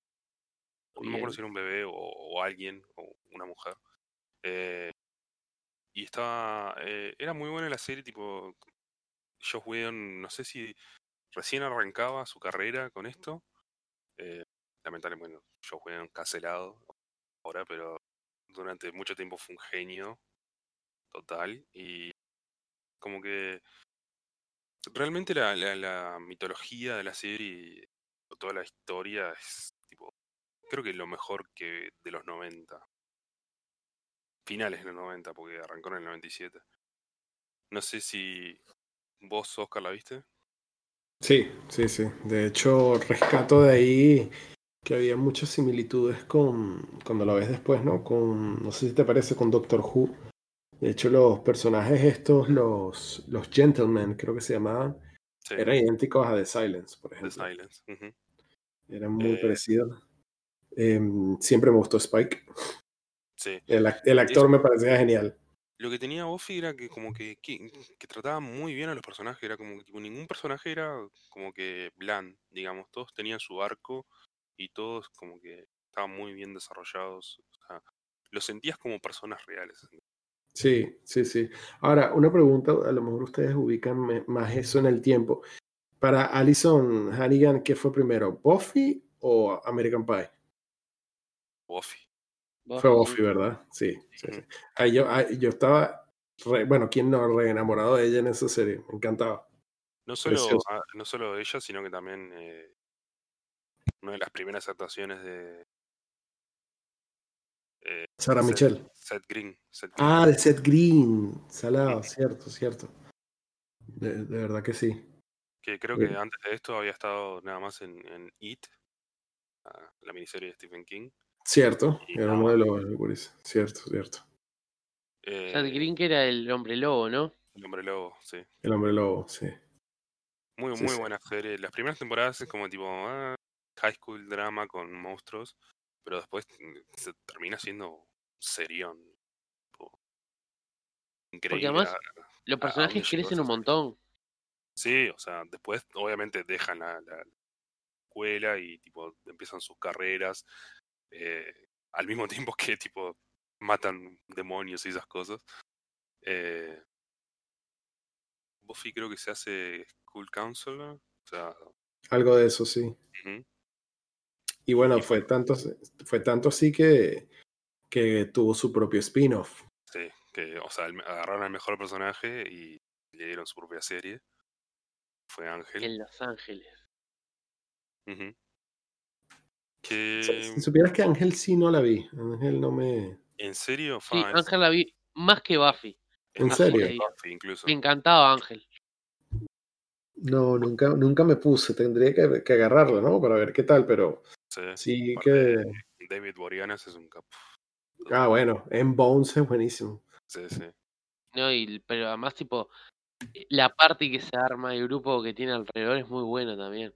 Sí, porque, o sea, tendría que ser como el mismo estilo, o sea, de serie que Buffy, pero es más adulto, o sea, están en una.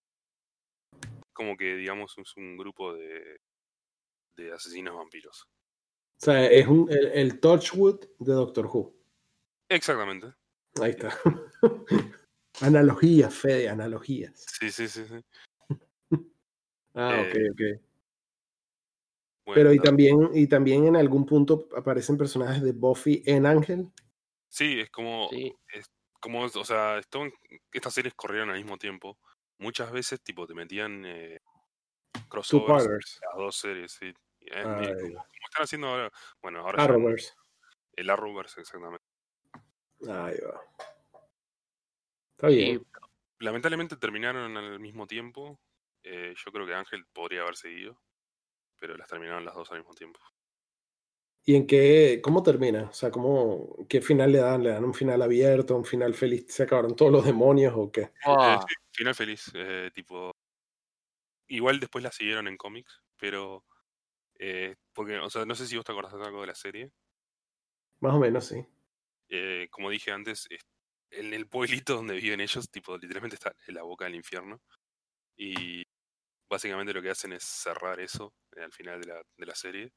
Y como que te dicen que, ah, los vampiros van a volver, pero ahora terminó todo. no. Pero está, lindo el final, porque es como que un...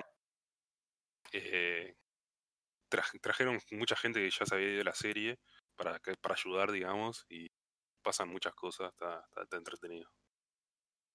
es una serie que para mí nunca decayó. Yo me acuerdo, tipo, el, final de Buffy, tipo, ellos escapando en la, creo que en una, ¿qué era? No, sé si era una camioneta o un camión de helados. mientras se destruía todo el pueblo, se hundía, se hundía. Sí, sí, sí. O sea, fue tipo, wow. Sí, ese es el final. Apuesta.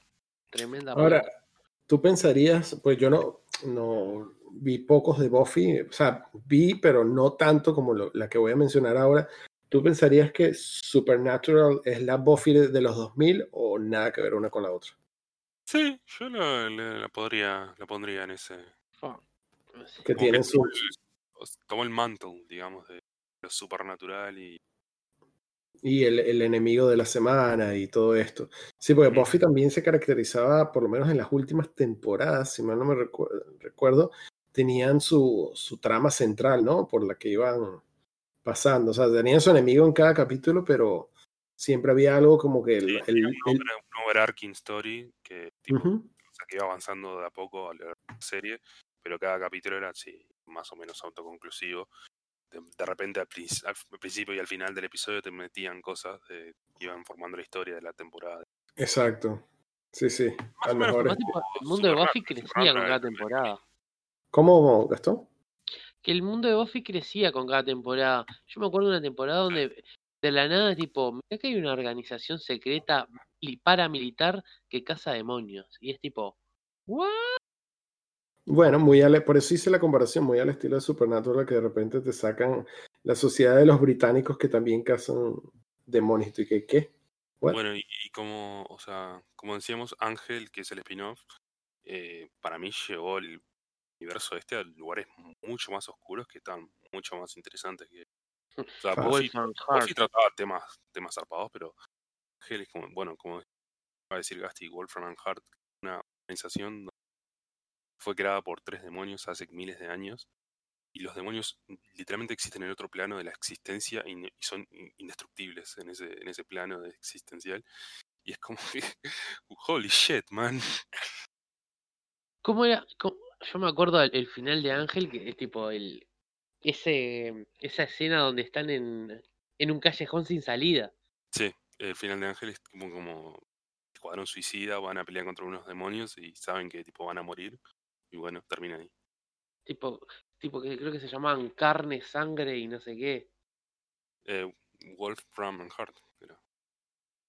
Sí, era así. Ah, no. el coso y el otro. Pero yo lo que quería destacar de Buffy Ángel es el tema de que meten un montón de razas. O sea, empiezan con los vampiros.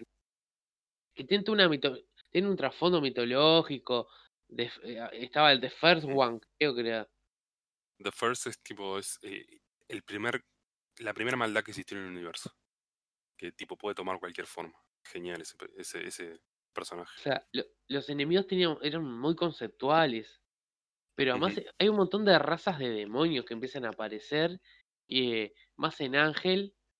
Y es tipo, bueno, esta gente está viviendo con los humanos. O sea, están infiltrada con los humanos como mm. si fueran los hombres de negro. Una cosa así. es, parte de la normalidad.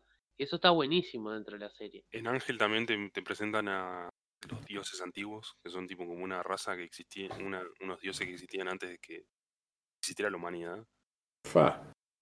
Sí, y tipo ahora quieren volver, pero ya no tienen el poder que tenían antes y uno de esos dioses tipo agarra el cuerpo de una de los protagonistas de, de Ángel y básicamente tipo eh, sigue la actriz, pero uno de los personajes con los que tuviste toda la serie se muere, así de la nada.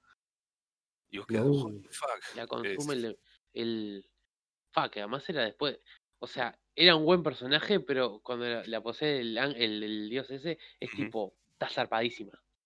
Sí, es, Ángel es una muy buena serie. Eh, Buffy me encanta, pero yo diría que Ángel es superior incluso. Es mucho mejor. Ahí va. Está bien. Sí, porque.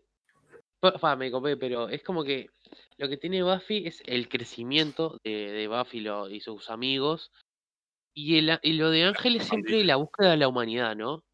El buscar tratar de ser cada vez más humano, comprometerse, tener valores, eh, jugársela por cosas. Pa, yo los capítulos donde tipo mostraron el origen de Ángel, cómo se, se, se convirtió en vampiro. ¿Por qué eh, tenía un sobrenombre antes de Ángel, no? Ángel Lucera. Vos no viste nada, ¿no, Oscar?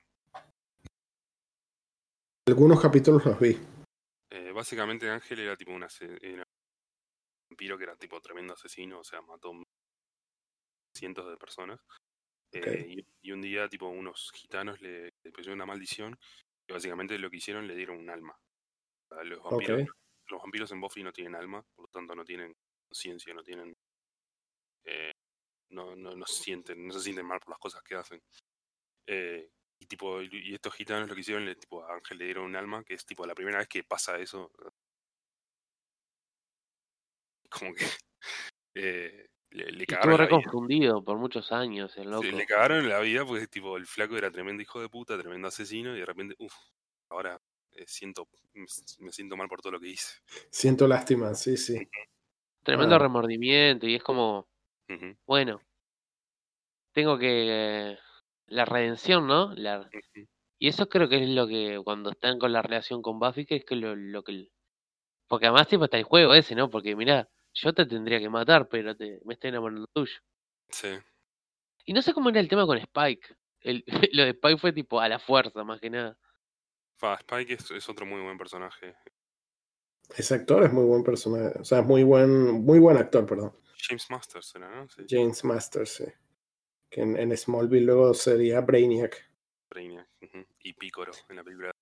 Ah, no, eso. Bueno, Kurt, Kurt, Haciendo, haciendo un, un, paréntesis, porque me acordé ahora que hablamos de James Master, cuando él estuvo como Brainiac en, en, en, Smallville. Smallville se basaba mucho en que de repente si salía un actor que era de otra serie o algo así, hacían algún tipo de mención. Entonces el capítulo donde sale James Master, eh, había uno que era contra unos, unos vampiros. Entonces viene Clark uh -huh. y le dice, no, y tal, que hay unos vampiros que no sé qué. Y así le enfocan la cara a James Master y que, vampiros. Pero ¿quién puede creer en vampiros? Los vampiros no existen. ¿De qué estás hablando? Ah, no, no, no, no. Muy, muy bueno. Muy buena la ironía ahí. A mí me encantaba Spike. Era el, el, el, el look y la forma de ser del personaje me llamaba mucho la atención. Es un personaje que tuvo muy buena, muy bueno, muy buen desarrollo. Sí, sí, zarpado. Zarpado, zarpado. Este, no sé, creo que, no sé si Buffy la estuvieron, estaba en Netflix o en algo de eso, estuvo. Está, eh, no sé si sigue estando en Netflix ahora. Sí, pues creo que yo, ella estaba por ahí. Si está, les recomiendo entonces. No, Fede les recomienda plenamente que la vean. Sacaron. Es verdad que está buena. Eh, parte que, que es, eh, es, gracioso ver todos esos artistas cuando estaban como que comenzando y los efectos, si bien no eran malos, malos, te das cuenta que eran efectos de, de televisión y habían unos que no. Que no Sarah, Michelle, Michelle Gellar no hizo muchas cosas después, pero en Buffy es increíble.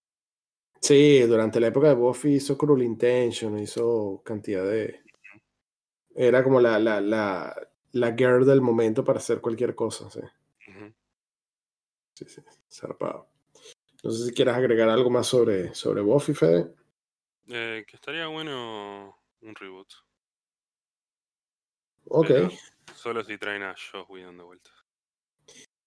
Solo si traerá a Josh Whedon. Pero sería, ¿te gustaría que fuera un reboot o algo como lo que estábamos hablando hace un rato, una continuación con lo que pasó antes? Me gustaría a continuación, pero sería muy utópico que trajeran a todo el mundo. Entonces, si no va a ser con todo el mundo, eh, hacemos un. Sí. Ponele que quizás podrían conseguir a una Sarah Michelle y a, y a Alison Hannigan, pero no sé si conseguirían a un David Boreanaz, por ejemplo, o un Spike. Lo dudo. Tiene más pinta de que no se van a prestar ah, no, para eso. ¿no? no sé si están haciendo algo. Sí, pero mejor se ponen todos exquisitos de no. ¿Sabes qué? No. Hice Bones. I don't want to. ¿Qué sé yo? Side, side note, eh, Alison Hannigan pues se terminó casando con otro personaje de la serie. ¿En serio? No sé si te acordás. Eh... El que reemplaza a Giles, digamos. Se llama Wesley. Que después, después tuvo un ángel más tiempo. Ah, sí, sí, el pelo, pelo negro, ¿no? No. Sí. Sí, sí, sí, sí. Ahí va. Eh, otro muy buen personaje. Sí, sí. Antihéroe. Muy salado. el director a veces tenía, era el director, el, director o el, que era como el, el de lentes, de lentes pelo, no, pelo gris. Era el bibliotecario de la escuela. El bibliotecario, ese. ese era el maestro de ella. Él era el maestro, pero era buen personaje. Me gustaba cuando a veces lo ponían de, de malo porque algo le pasaba. Entonces veías ahí como el tipo cambiaba la actuación bastante bien. Estaba bueno. Estaba muy, muy buena. Siguiente serie. Bueno, la última serie del Gasti. Fua. Dijimos que iba a hablar de live action, pero yo tengo que hablar de dinosaurios, Ulises. Es live action. Es live action. Live action. ¿Qué serie que tipo de chico no la aprecié tanto y ahora de grande tipo empiezo a reflexionar y es tipo pa, estaba salado. Porque más allá de todo porque esos disfraces de dinosaurios eran impresionantes. Era como una versión de los los picapiedras, si se quiere también, ¿no? Por el tema de esa familia núcleo de los 90. Estaba súper basado en los picapiedras. ¿Cómo? Para mí estaba súper basado en los picapiedras. para mí es sí, obvio. re basado en los picapiedras. Lo que pasa es que en vez de ser los objetos de los picapiedras, eran ellos como tal los que. Con un, con, un, toque de los Simpsons, porque si te pones a, a, fijarte, es, tipo, es literalmente los Simpsons. Tienes el hijo rebelde, la hija sabelo todo y el bebé monía. y, el, y el papá que era eh, gordito, o sea, y medio tonto también. Sí, de hecho me parece que era una copia no tan burda, pero sí estaba por ahí de, de los Simpsons, pero la supieron hacer bien porque creo que lo que vendió eran que los animatronics. No, sé si los Simpsons, pero lo que pasa que cuando vos haces parodias de las familias núcleo, siempre como que hay ciertos clichés que se repiten, tipo, tenés la, la esposa del el protagonista como que era la mujer que siempre estaba preocupada por la familia y vamos a ver, tenemos que hacer esto y mis hijos y es tipo, siempre está como paranoica, querés. Y el tipo es un pelotudo que labura en la, laburó en la construcción, me acuerdo. En la construcción. Que tiraban árboles con la cola. Sí. eso tiraban árboles. Recontra explotado por su jefe, que lo maltrataba, lo negreaba mal. Pa, el jefe, qué hijo de puta. El jefe que era un triceratops, creo. Y eh, como decía, la familia de él que tenías el hijo rebelde, que juraba que era un canchero, la hija sabelo todo, que estudiaba, era totalmente lo opuesto al hermano. Y está, y el bebé que era como la frutilla de la torta, que siempre estaba armando quilombo. Odiaba al papá. Y el papá. siempre le pegaban, entonces le decía, no la mamá, no la mamá. Y le daba un, con un sartén o algo así. Sí, la sartén. No, pero, o sea, había cosas como. Quiero hablar de. Voy a dejar lo del capítulo final para cuando termine, pero el capítulo final que es ¡fua! Se va al carajo. Pero había tipo, había estaba la vecina, que era, me acuerdo, un cuello largo, que todo giraba en que, pero esta mujer está divorciada. ¿Cómo que se divorció de lo marido? ¿Cómo puede vivir una mujer sin el marido? Y vos tipo, en ese momento tipo lo mirabas renaturalizado y ahora es tipo, qué cringe que me da. Tipo, que, se cuestionen esas cosas, ¿no? O sea que la, la serie tenía como unas reflexiones bastante saladas ahí atrás. Está. Eh, cabe destacar que estoy viendo acá en Wikipedia. Cada, cada miembro de la familia era un dinosaurio distinto, ¿no? No sabías. Era un, eran dinosaurios distintos, ¿no? Sí, eran distintas especies. Tipo, de hecho, todos los personajes de la serie eran distintos. Ok, no, a mí siempre me parecieron como medio iguales todos los... Todos menos el hijo, obviamente, pero ah, pensaba que... O sea, menos el, el, el bebé, perdón. Pero todos me parecían como claro, iguales. Claro, el color de piel. Sí, sí, sí. Pero de, resto pensaba que eran todos eh, por lo menos iguales o algo así. No, está bien. Además, tenía ese tema de la serie familiar. ¿no? como una interferencia ahí. Sí, ya va. No sé por qué. Y creo que paró. Ahí, creo que paró. Ahí paró. Además tenía todo eso de la serie de familiares, ¿no? Tipo, conectar con, con tu hijo, preocuparte por lo que le pasa. Era con más, pero solo con tipo con, con digamos, dinosaurios, con, dinosaurios eh, antropomórficos. Antropomórficos y con buenos efectos, la verdad. Cabe destacar que es tipo de la, ¿sabes? La producción estuvo a cargo de Jim Henson, que es tipo por conocer. Ah, bueno. Muppets. Sí, la oh. eminencia de eso. Eh, no, no, me acordaba de eso, pero sí, sí, obviamente la eminencia de que con esas cuestiones de los Muppets y todo eso.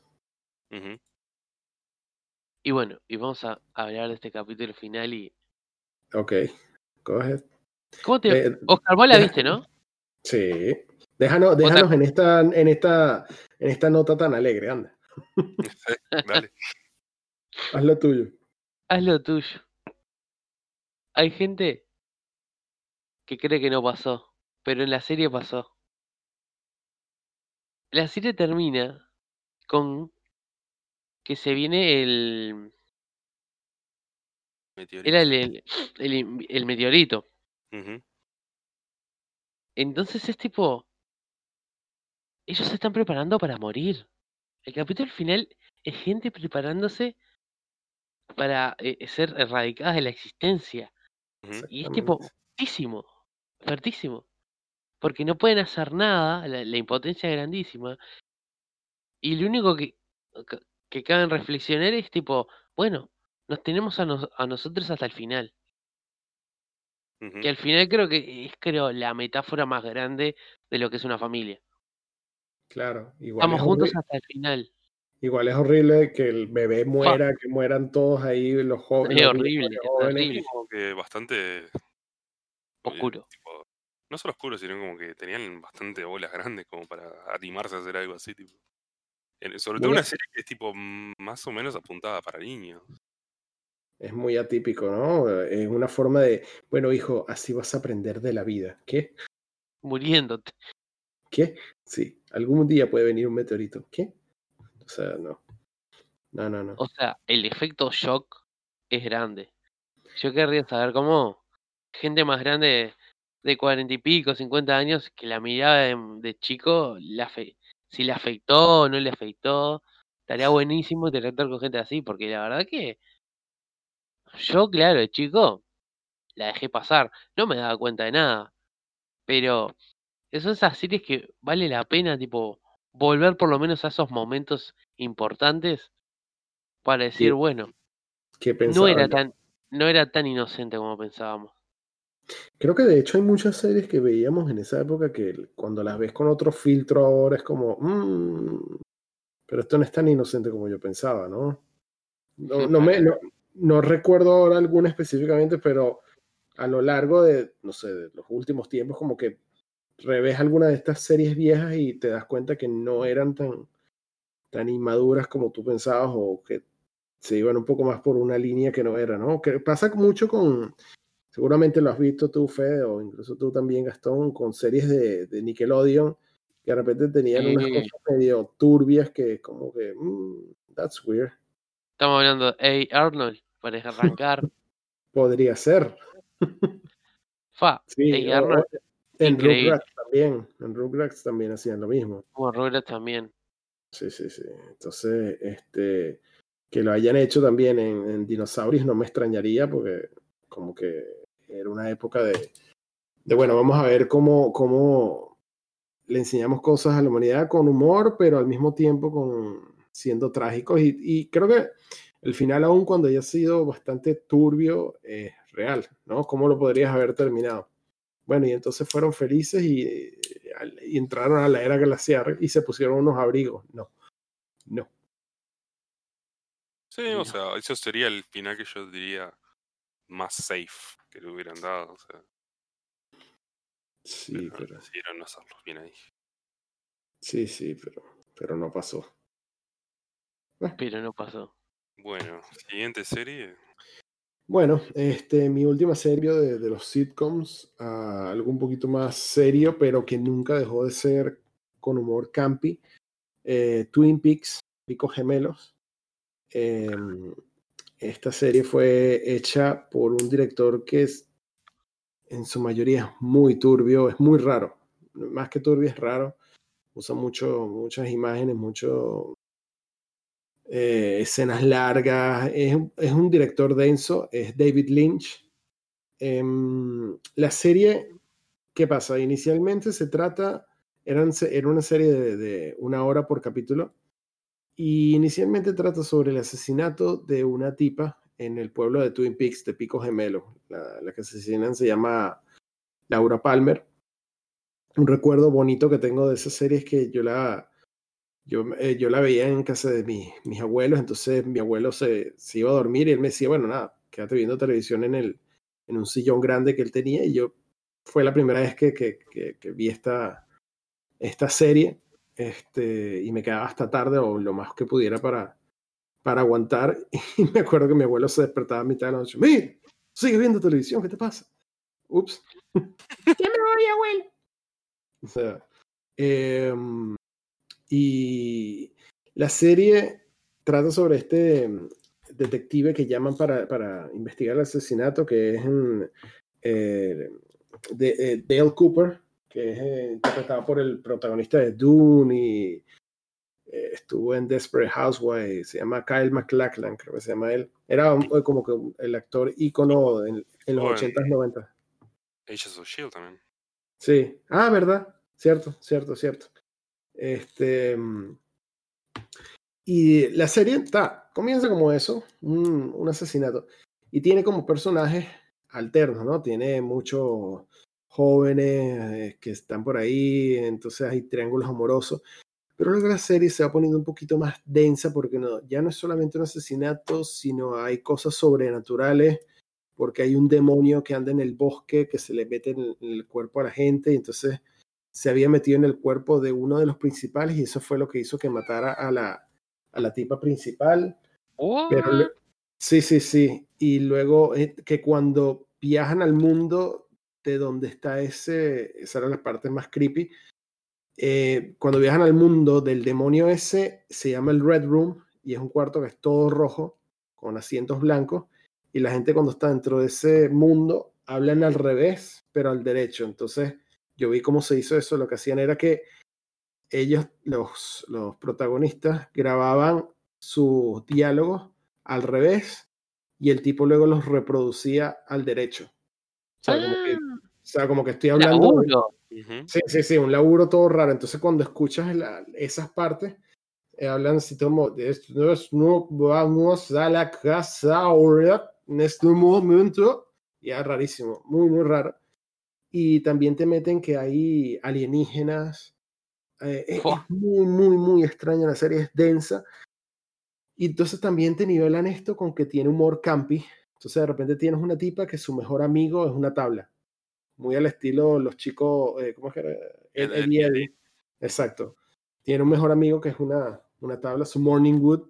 Ah, em, y entonces como que ella le, le pedía, eh, un tronco, perdón, y él le decía que, que el tronco tenía la razón, que podía ver quién era, había, había sido el asesino.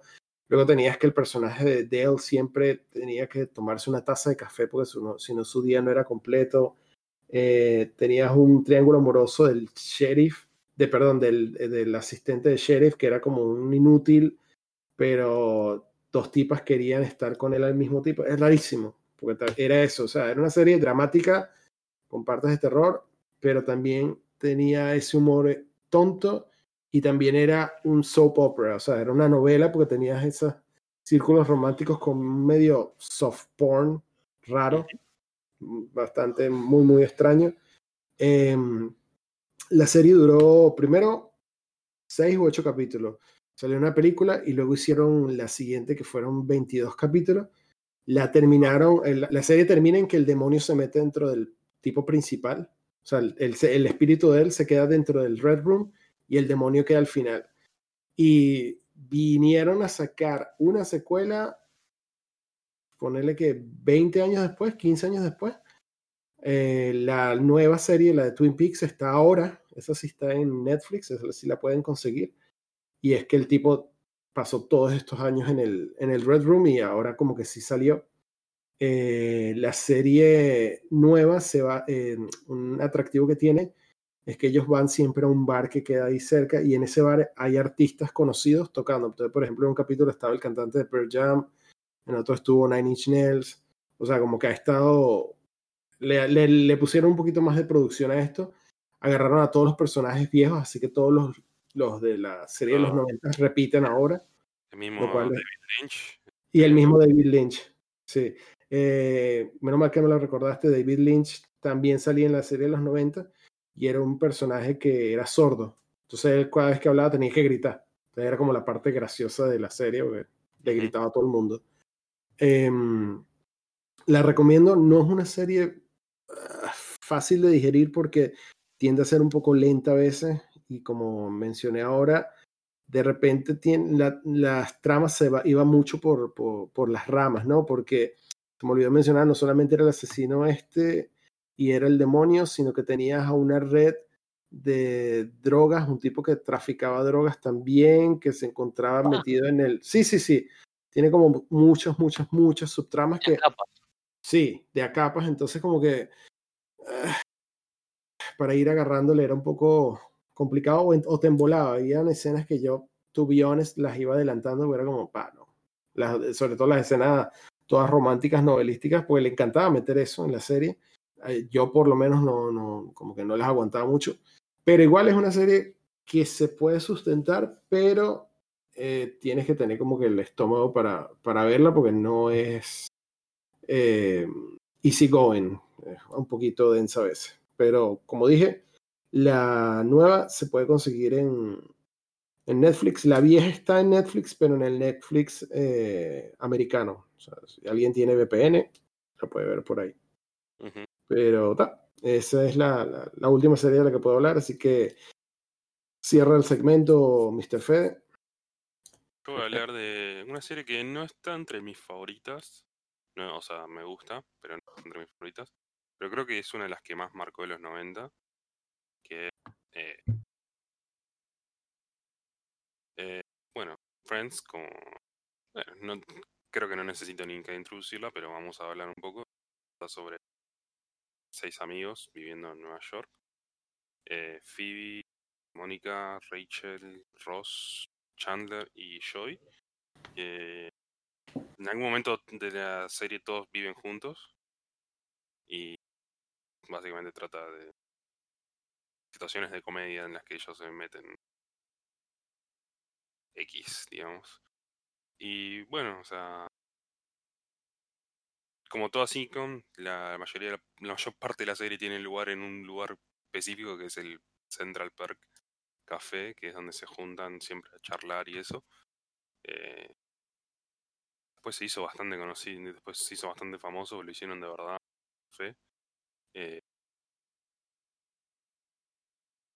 supongo que no necesito más introducción, todo el mundo conoce Friend, todo el mundo la vio. Sí. Eh, sí, que hablar. marcó bastante los 90. Eh, creo, que, creo que llegó a los 2000. Si no me equivoco, terminó como en el 2003, por ahí, ¿no? 2003, 2004, sí. Sí, algo de eso. Duró 10 temporadas. Le ganó a Seinfeld, de hecho. de eh, hecho, ajá, perdón. Las últimas de calidad cuestionable, pero tuvo, tuvo sus buenos momentos.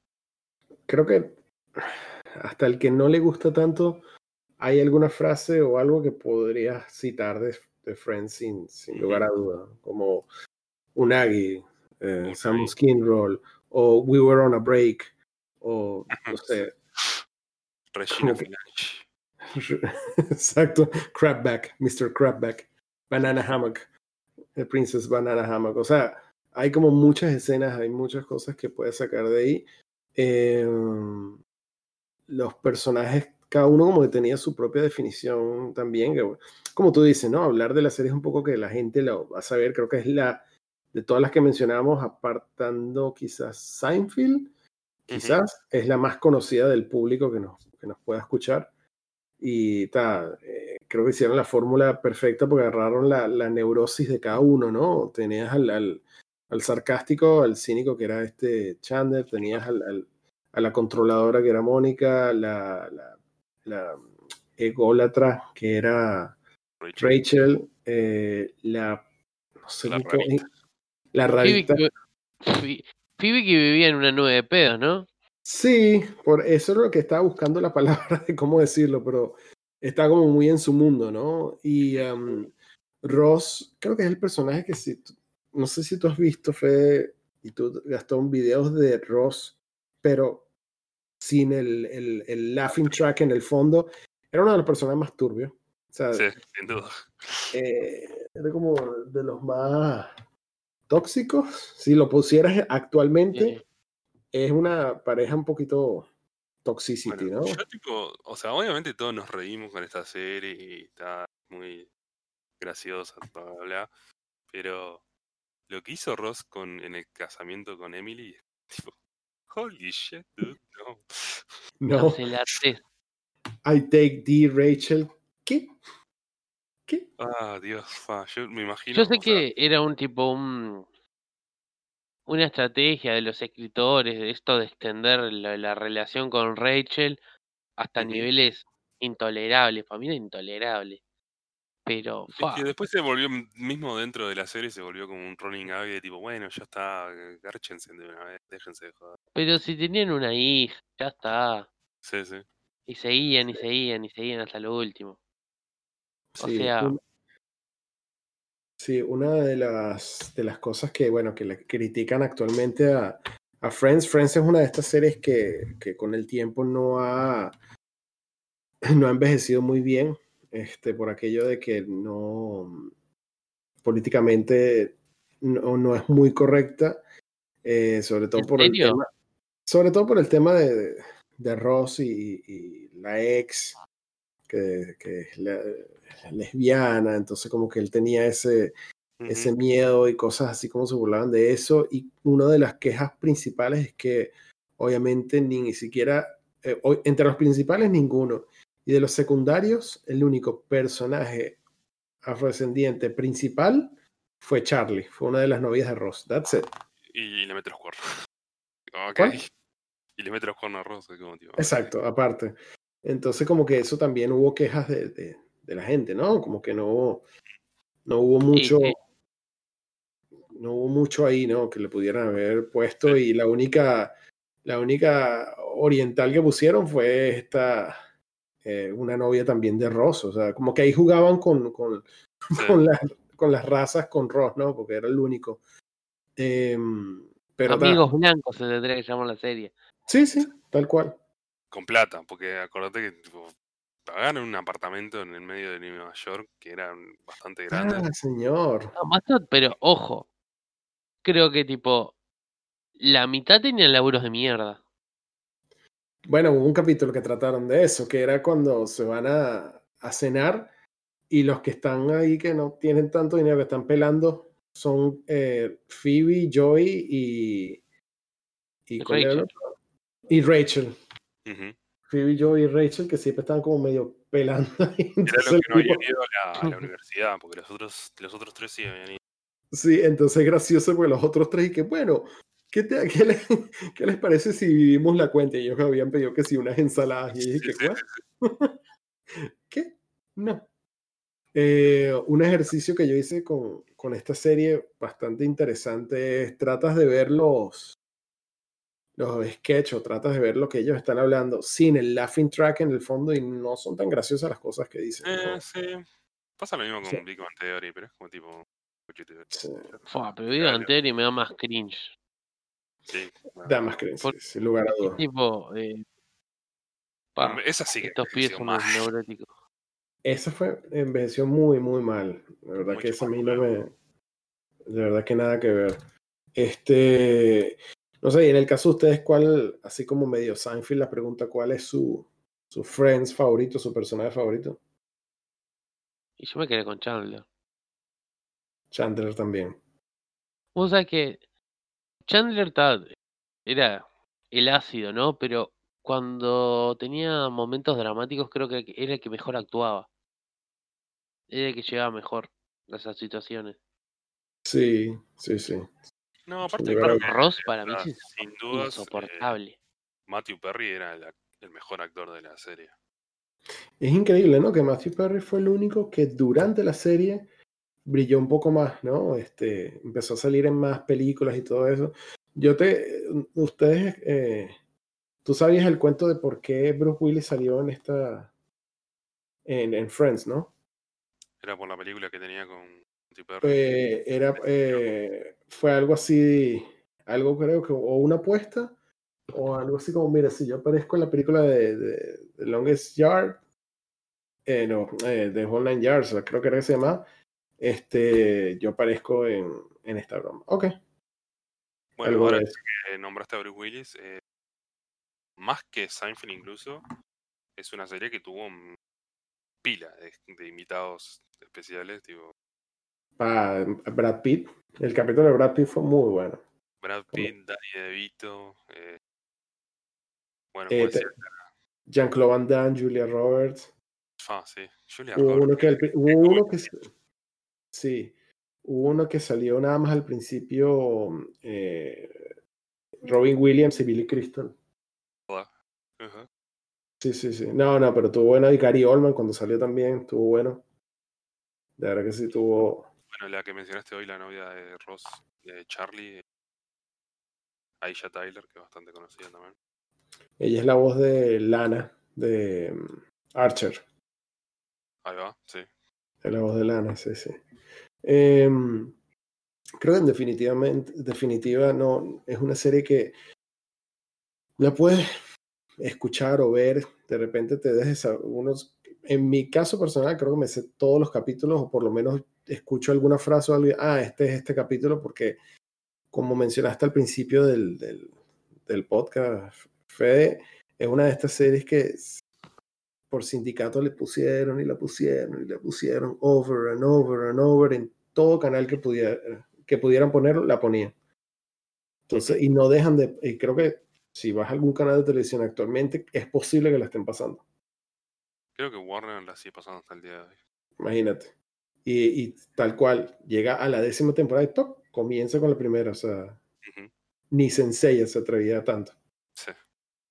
pero, pero sí, sí, este, es una serie que si bien la pasan a cada rato, le he perdido un tantito el humor. Hay escenas que sí, ah, déjame ver esto, que dan risa, pero ah, no, no ha envejecido tan bien a mi parecer.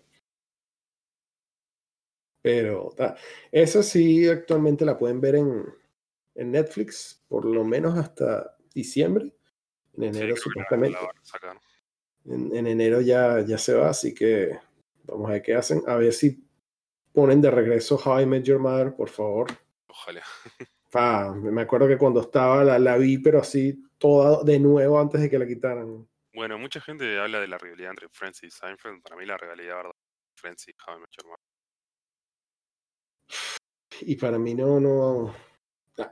Lo siento por el que me escuche, pero no hay rivalidad. O sea, How I Met Your Mother es otro nivel. Es otro nivel, pero muy, muy, muy por arriba. O sea, ¿qué pasa? Son otras épocas igual también. Son otras épocas, pero para no alargarnos tanto, pero doy mi concepto rápido. Friends tenía un arco principal que iba como que quizás por capítulo, una poco a poco, muy poco, ¿no? Te lo iban poniendo, de repente que si se casaron, entonces todo el capítulo es porque ya se van a casar al final, bla, bla, bla. Pero Jaime Your Mother tenía el, los running gags que te podían poner algo en la primera temporada y de repente te lo hacían recordar en la tercera y luego te lo hacían recordar en la séptima y entonces como que un, te unían todo de forma tan increíble. Dígame lo del paraguas amarillo, era como, ¿what? O sea, admiraba muchísimo a Jaime Your Mother por eso. Eh, como creo que no me quiero alargar mucho porque estaba pensando que esto puede ser material para series de los 2000, pero se las dejo ahí.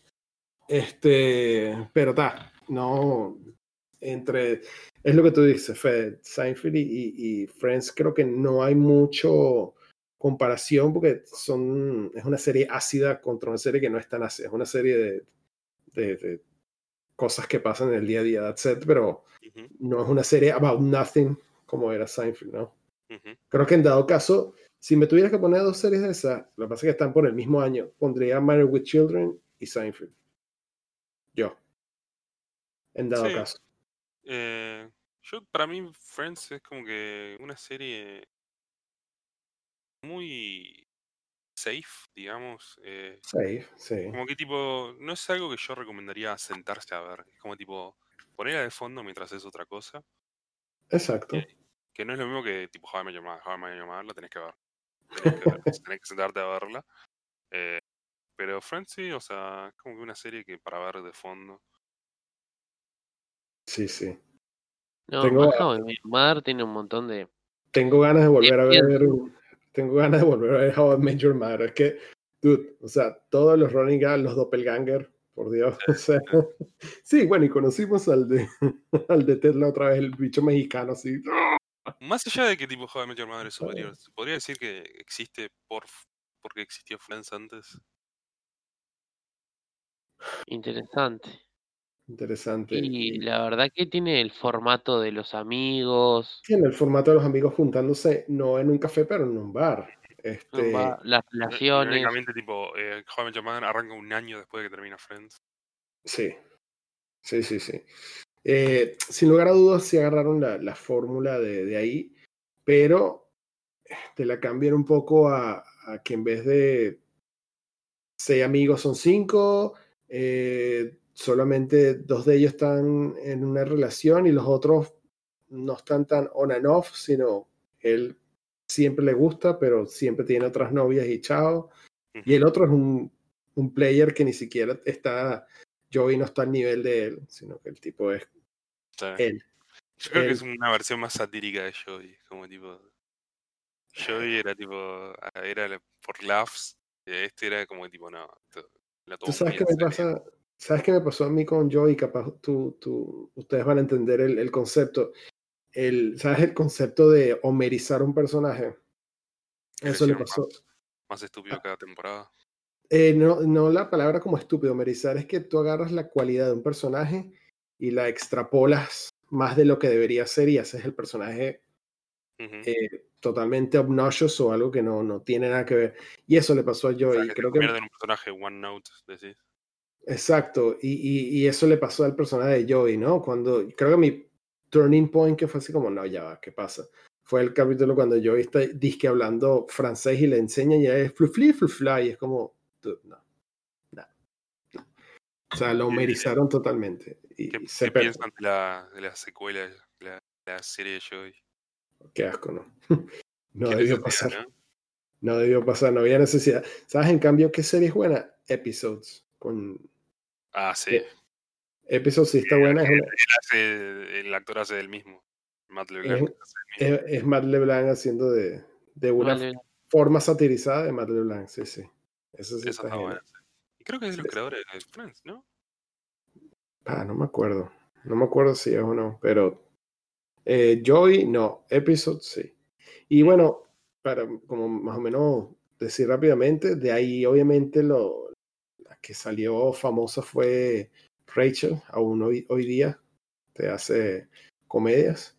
Eh, famosa, sí. Mónica como que hizo alguna que otra serie, pero no nada muy... Bueno, muy... Ni creo que ninguno le fue mal después. Todos, todos tuvieron algo de fama, digamos. El Ross estuvo más detrás de cámara, ¿no? O sea, más como director y todo esto. en las películas de Madagascar también.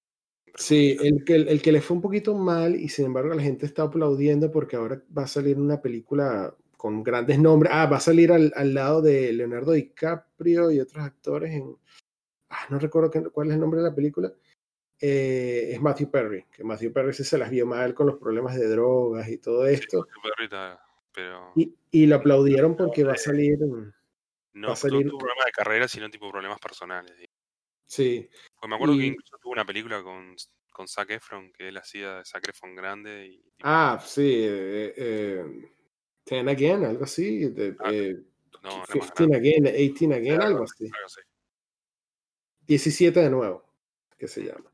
Y él hacía como que de él cuando grande. Pero de resto, después de ahí, más nada. Y ahora sí va a salir en esta película que es como big budget, con nombres como Meryl Streep, Leonardo DiCaprio, etcétera, y él está ahí metido. Entonces, como es su big break después de tanto tiempo, bro. Ojalá le vaya bien. Y bueno, y siempre está la, el rumor que tipo lo reviven cada tres años de ah, la reunión. La reunión, sí. Eh, supuestamente, y que ya venía, y que sí es un hecho, ya se habían reunido, incluso se han tomado fotos todos juntos. Jennifer Aniston compartió una foto en Instagram hace como un año, creo, y diciendo, sí, se viene, pero está, vino el COVID y... Ya no se viene.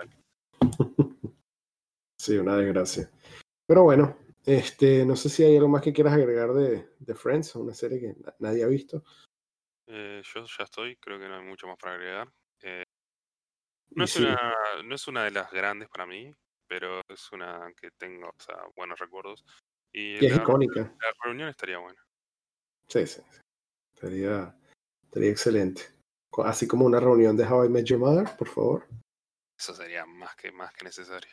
Sí, por favor. Pero bueno, este, nada, creo que podemos dejar el, el capítulo hasta hoy.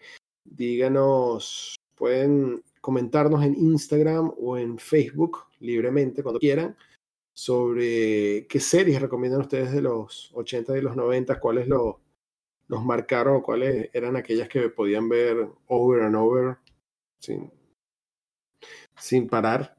Este, escríbanos cuando quieran y ya saben que nos pueden ver eh, en Oblivion Bar en YouTube también.